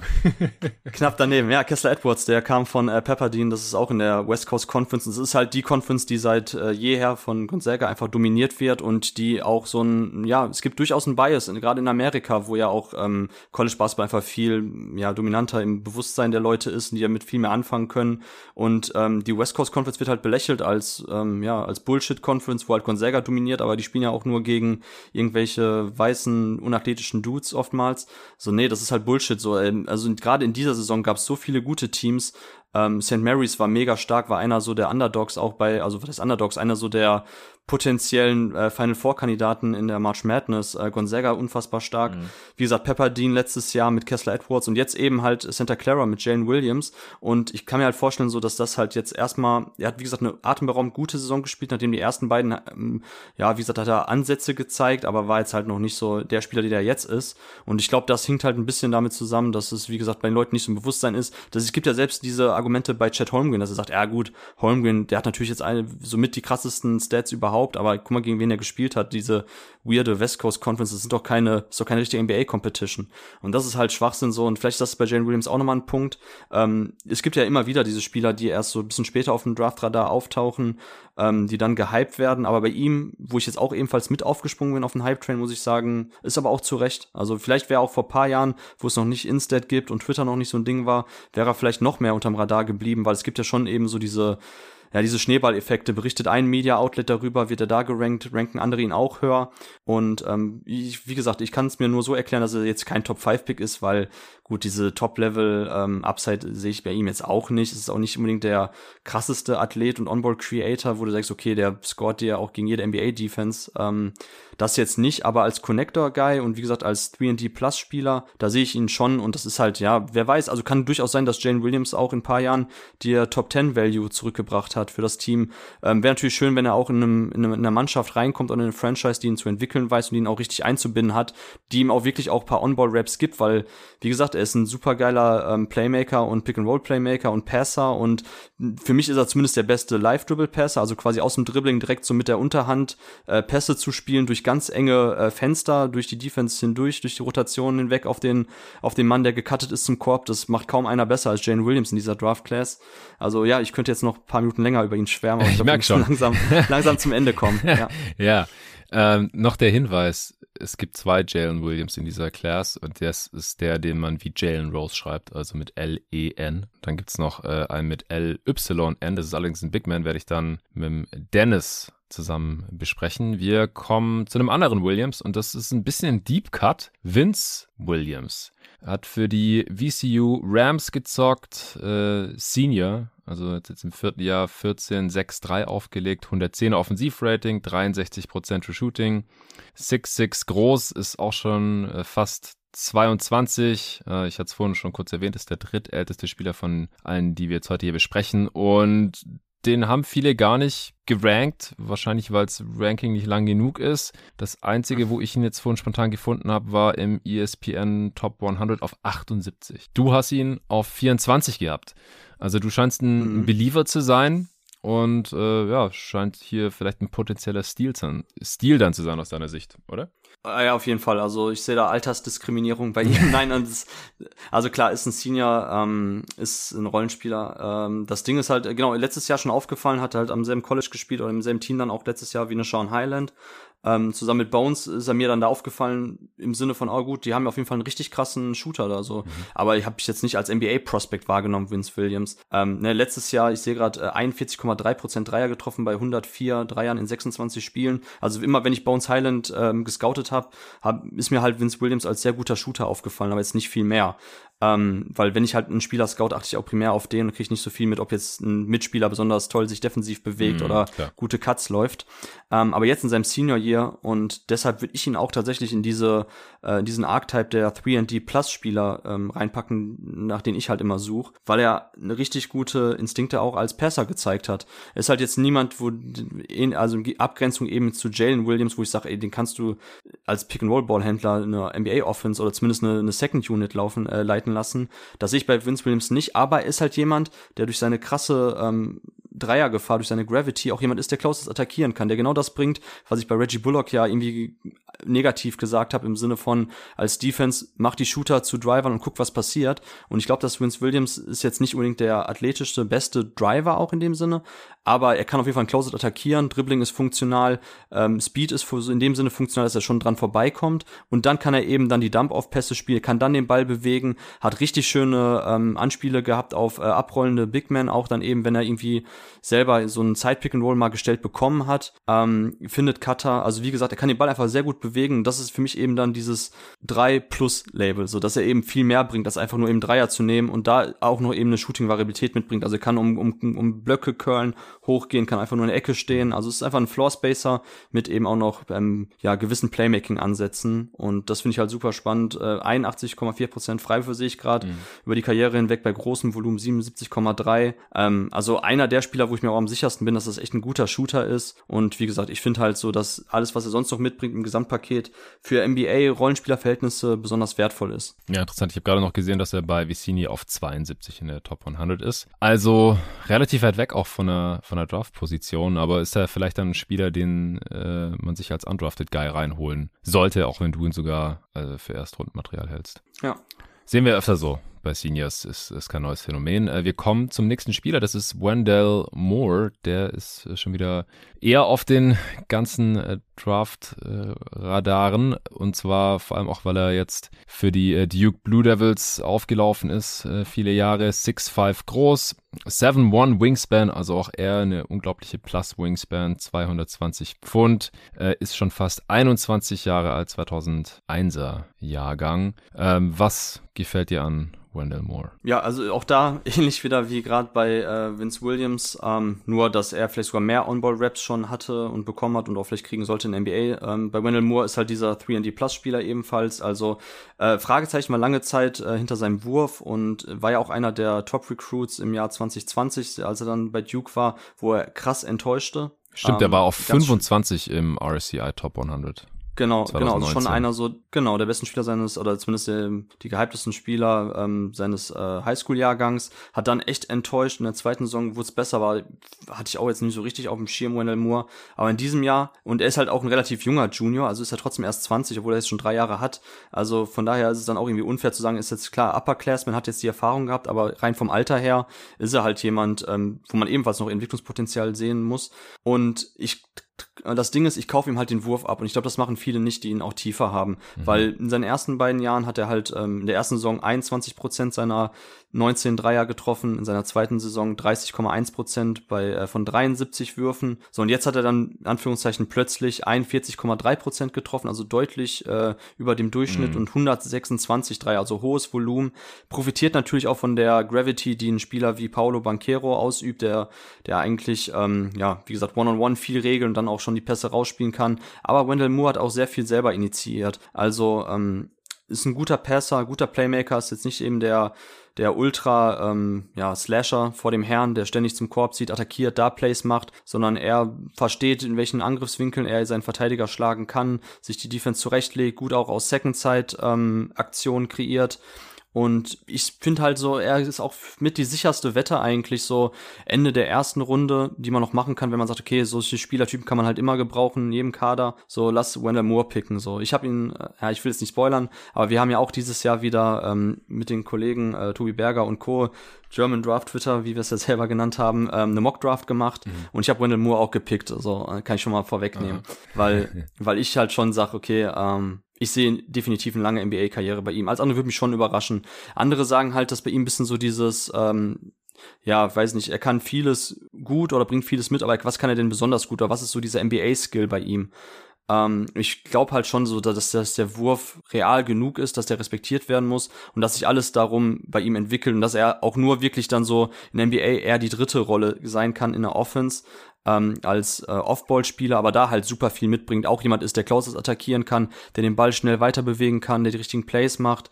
Also das, was ich eben dann von einem Wing-Rollenspieler sehen will und eben dieses ja, 3D-Paket noch mal ein bisschen ergänzt eben um Playmaking-Ansätze. Und dazu in der Defense fand ich ihn auch echt gut dieses Jahr. Also auch da ein sehr giftiger On-Ball-Defender. Ähm, weniger als der Helper, bringt jetzt nicht die elitäre Länge mit, aber war dafür On-Ball, wie gesagt, so manche Einser, manche Flügelspieler, also kann schon so zwei Spielertypen sehe ich schon, die er verteidigen kann. Ähm, und von daher, das wird mir jetzt erstmal auch reichen, um ihn auch neben einem Wing-Creator spielen zu lassen. Ja, klingt gut. Also Hollinger sieht das auch ähnlich wie du. Du hast ihn auf 24 bei deinem ersten Board. Hollinger hat ihn auf 22 äh, von The Athletic. Mhm. Aber ansonsten wird er schon eher in der zweiten Runde so äh, gerankt und gemockt. Bei äh, dem Mockdraft von Vicini von The Athletic ist auf 37. Bei den äh, Top 100 von ESPN ist er auf, nee, das ist auch der Mockdraft von ESPN, sorry, ist auf 38.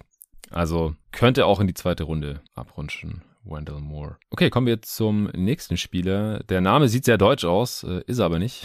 Äh, Christian Brown, aber äh, Brown halt genauso geschrieben wie die Farbe Braun auf äh, Deutsch. Von den äh, Kansas Jayhawks. Auch der hat da drei Jahre gezockt. Junior also hat 14, 7 und 3 aufgelegt. Offensive Rating 117, True Shooting 59 Prozent.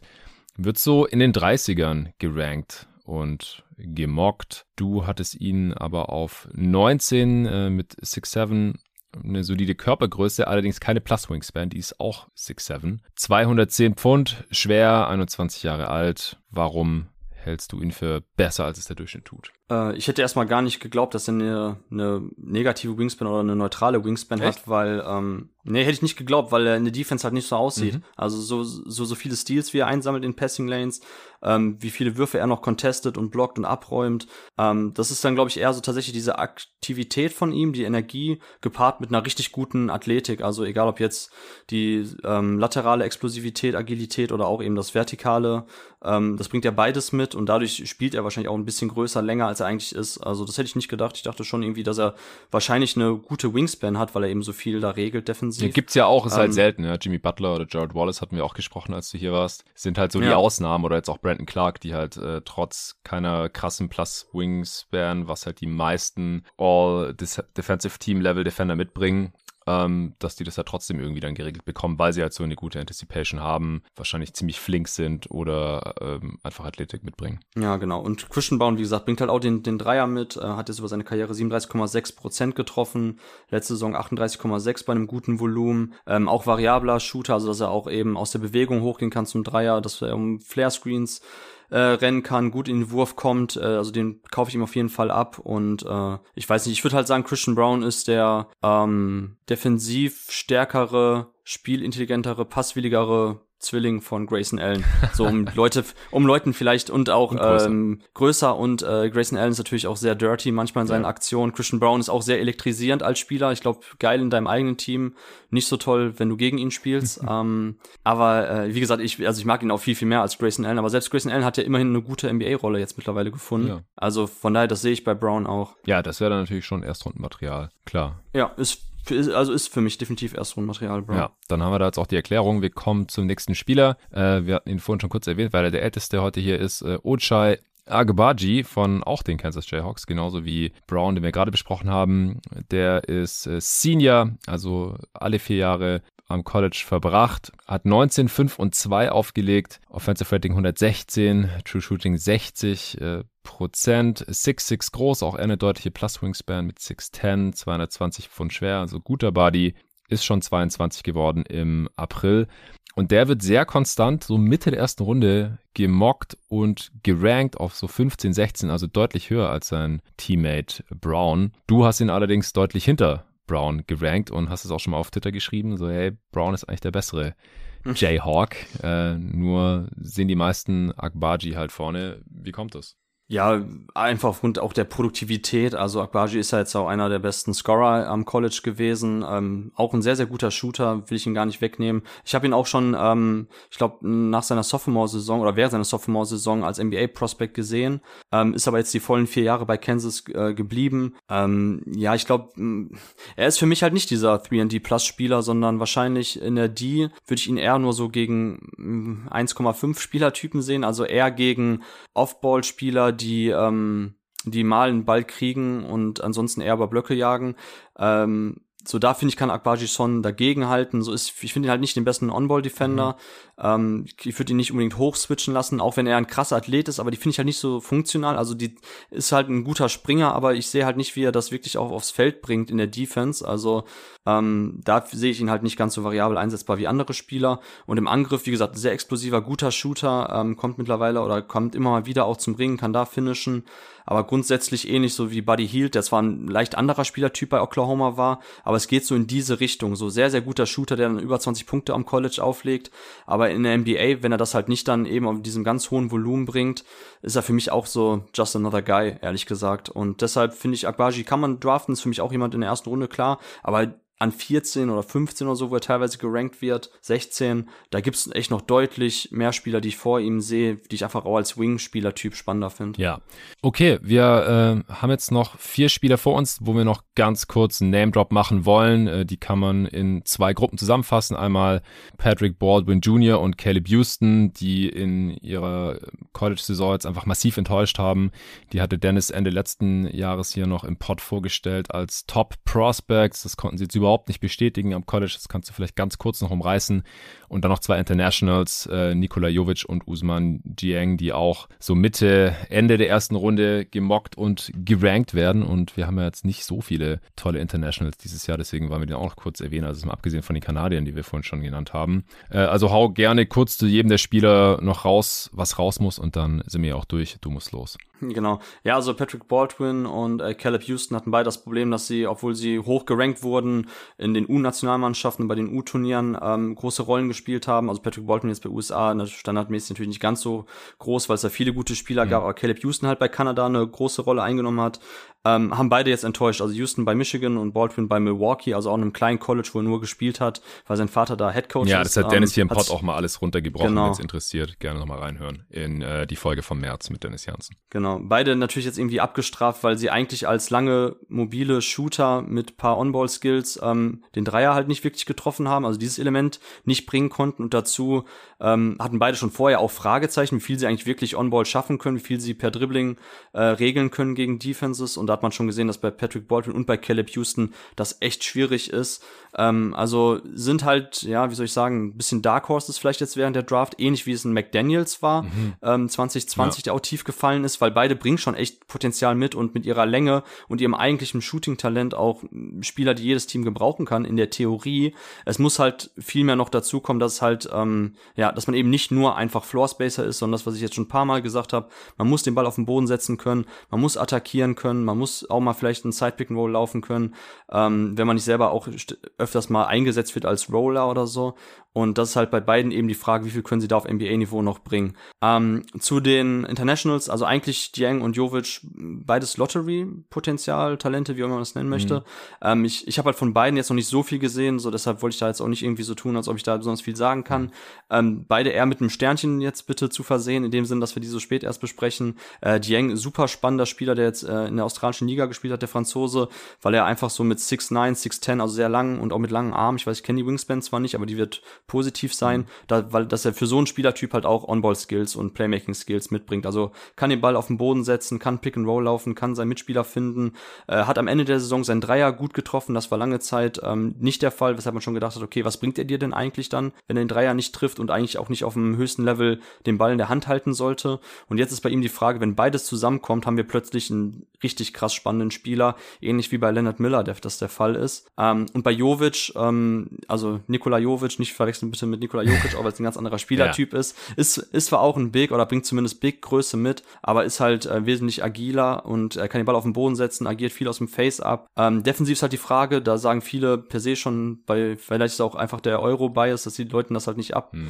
ähm, abnehmen, dass sie da gut auf NBA-Niveau verteidigen können. Bei Jovic ist halt echt die Frage, kann er zumindest vor Flügelspielern bleiben, ähm, weil Big Defense sehe ich nicht so. Ich würde ihn tatsächlich eher dann so auf manche Spieler absetzen, wo er vielleicht auch mal weghelfen kann. Ähm, das ist aber die, schon irgendwo die Frage bei ihm, kann er in der Defense ein Plusspieler sein und ja, in der Offense zumindest dann so als sekundärer Playmaker, Scorer ähm, seine Rolle oder seine Nische finden in dem richtigen Team. Ja, also finde ich auch beide super spannend. Äh, Jiang wird echt so in der Late Lottery meistens gerankt und gemockt, also der ja, erfährt hier auch relativ viel Hype, obwohl er jetzt in äh, Neuseeland keine Fabelzahlen aufgelegt hat, hat er auch eine äh, relativ kleine Rolle so als 18-Jähriger da drüben.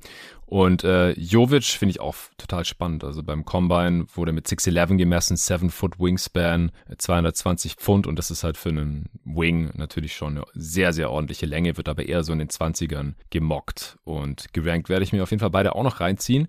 Und die beiden College-Enttäuschungen, ja, haben wir ja auch schon gesehen, dass halt solche Spieler, wenn sie dann in der NBA ins richtige System kommen, da dann auch vielleicht anders eingesetzt werden als noch am, am College, dann können die auf einmal sehr gut funktionieren. Siehe eben gerade McDaniels, den du hier auch als Beispiel genannt hast. Äh, Baldwin Jr. wird so um die 30 jetzt in aller Regel noch gerankt und gemockt und äh, Houston teilweise in der zweiten Runde.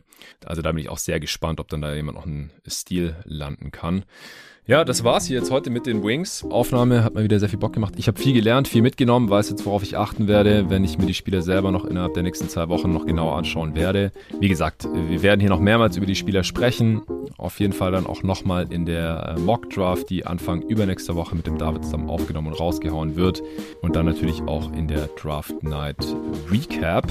Folgt auf jeden Fall Torben auf Twitter unter torben41. Ich werde seinen Artikel über Shaden Sharp in die Beschreibung dieses dieses Podcast natürlich reinknallen. Könnt ihr den lesen und dann äh, könnt ihr auch ein Auge drauf haben, äh, was Tauben da noch so raushaut. Hast du noch was zu pluggen? Arbeitest du gerade noch an irgendwelchen äh, schriftlichen Beiträgen? Willst du noch irgendwas für Twitter machen in naher Zukunft? Mm, ja, Twitter werde ich auf jeden Fall noch einzelne Clips immer wieder raushauen. Ansonsten Dyson Daniels arbeite ich noch gerade dran an dem Artikel für, für wollte ich auf Medium noch veröffentlichen, safe vor der Draft. Ansonsten muss ich gucken, zu was ich komme. Irgendwie, ich muss auf jeden Fall noch mein Board fertig machen. Ja, ja es, ist, es ist wie immer eine sehr ähm, arbeitsintensive Zeit vor der Draft. Ja, ja, der Juni ist immer tough für euch Jungs. Und da musst ihr mit mir bald auch noch hier unsere äh, besten und schlechtesten Draft Front Offices der letzten Jahre äh, aufnehmen. Der kommt auch noch vor mhm. der Draft. Äh, das ist so ein Projekt, das haben wir uns schon länger mal vorgenommen. Redraft 2017 kommt noch für die Supporter jetzt wahrscheinlich am Wochenende, spätestens Anfang nächster Woche. Redraft 2016, eine der interessantesten und auch längsten 158 Minuten ist am Mittwoch für die Supporter gedroppt. Also wenn ihr auch Supporter werden möchtet, um alle Folgen zu hören und natürlich auch die Zukunft von jeden Tag NBA mit abzusichern, dann gerne auschecken unter steadygaku.com slash jeden Tag NBA. Ansonsten nochmal danke an NBA 2K fürs Sponsoren dieser Folge. Nochmal Shoutout an Lackmann One. Danke nochmal an dich, Torben. Allen schönes Wochenende und bis morgen, denn morgen gibt es die nächste Folge zu den NBA Finals. Game 4. Ciao.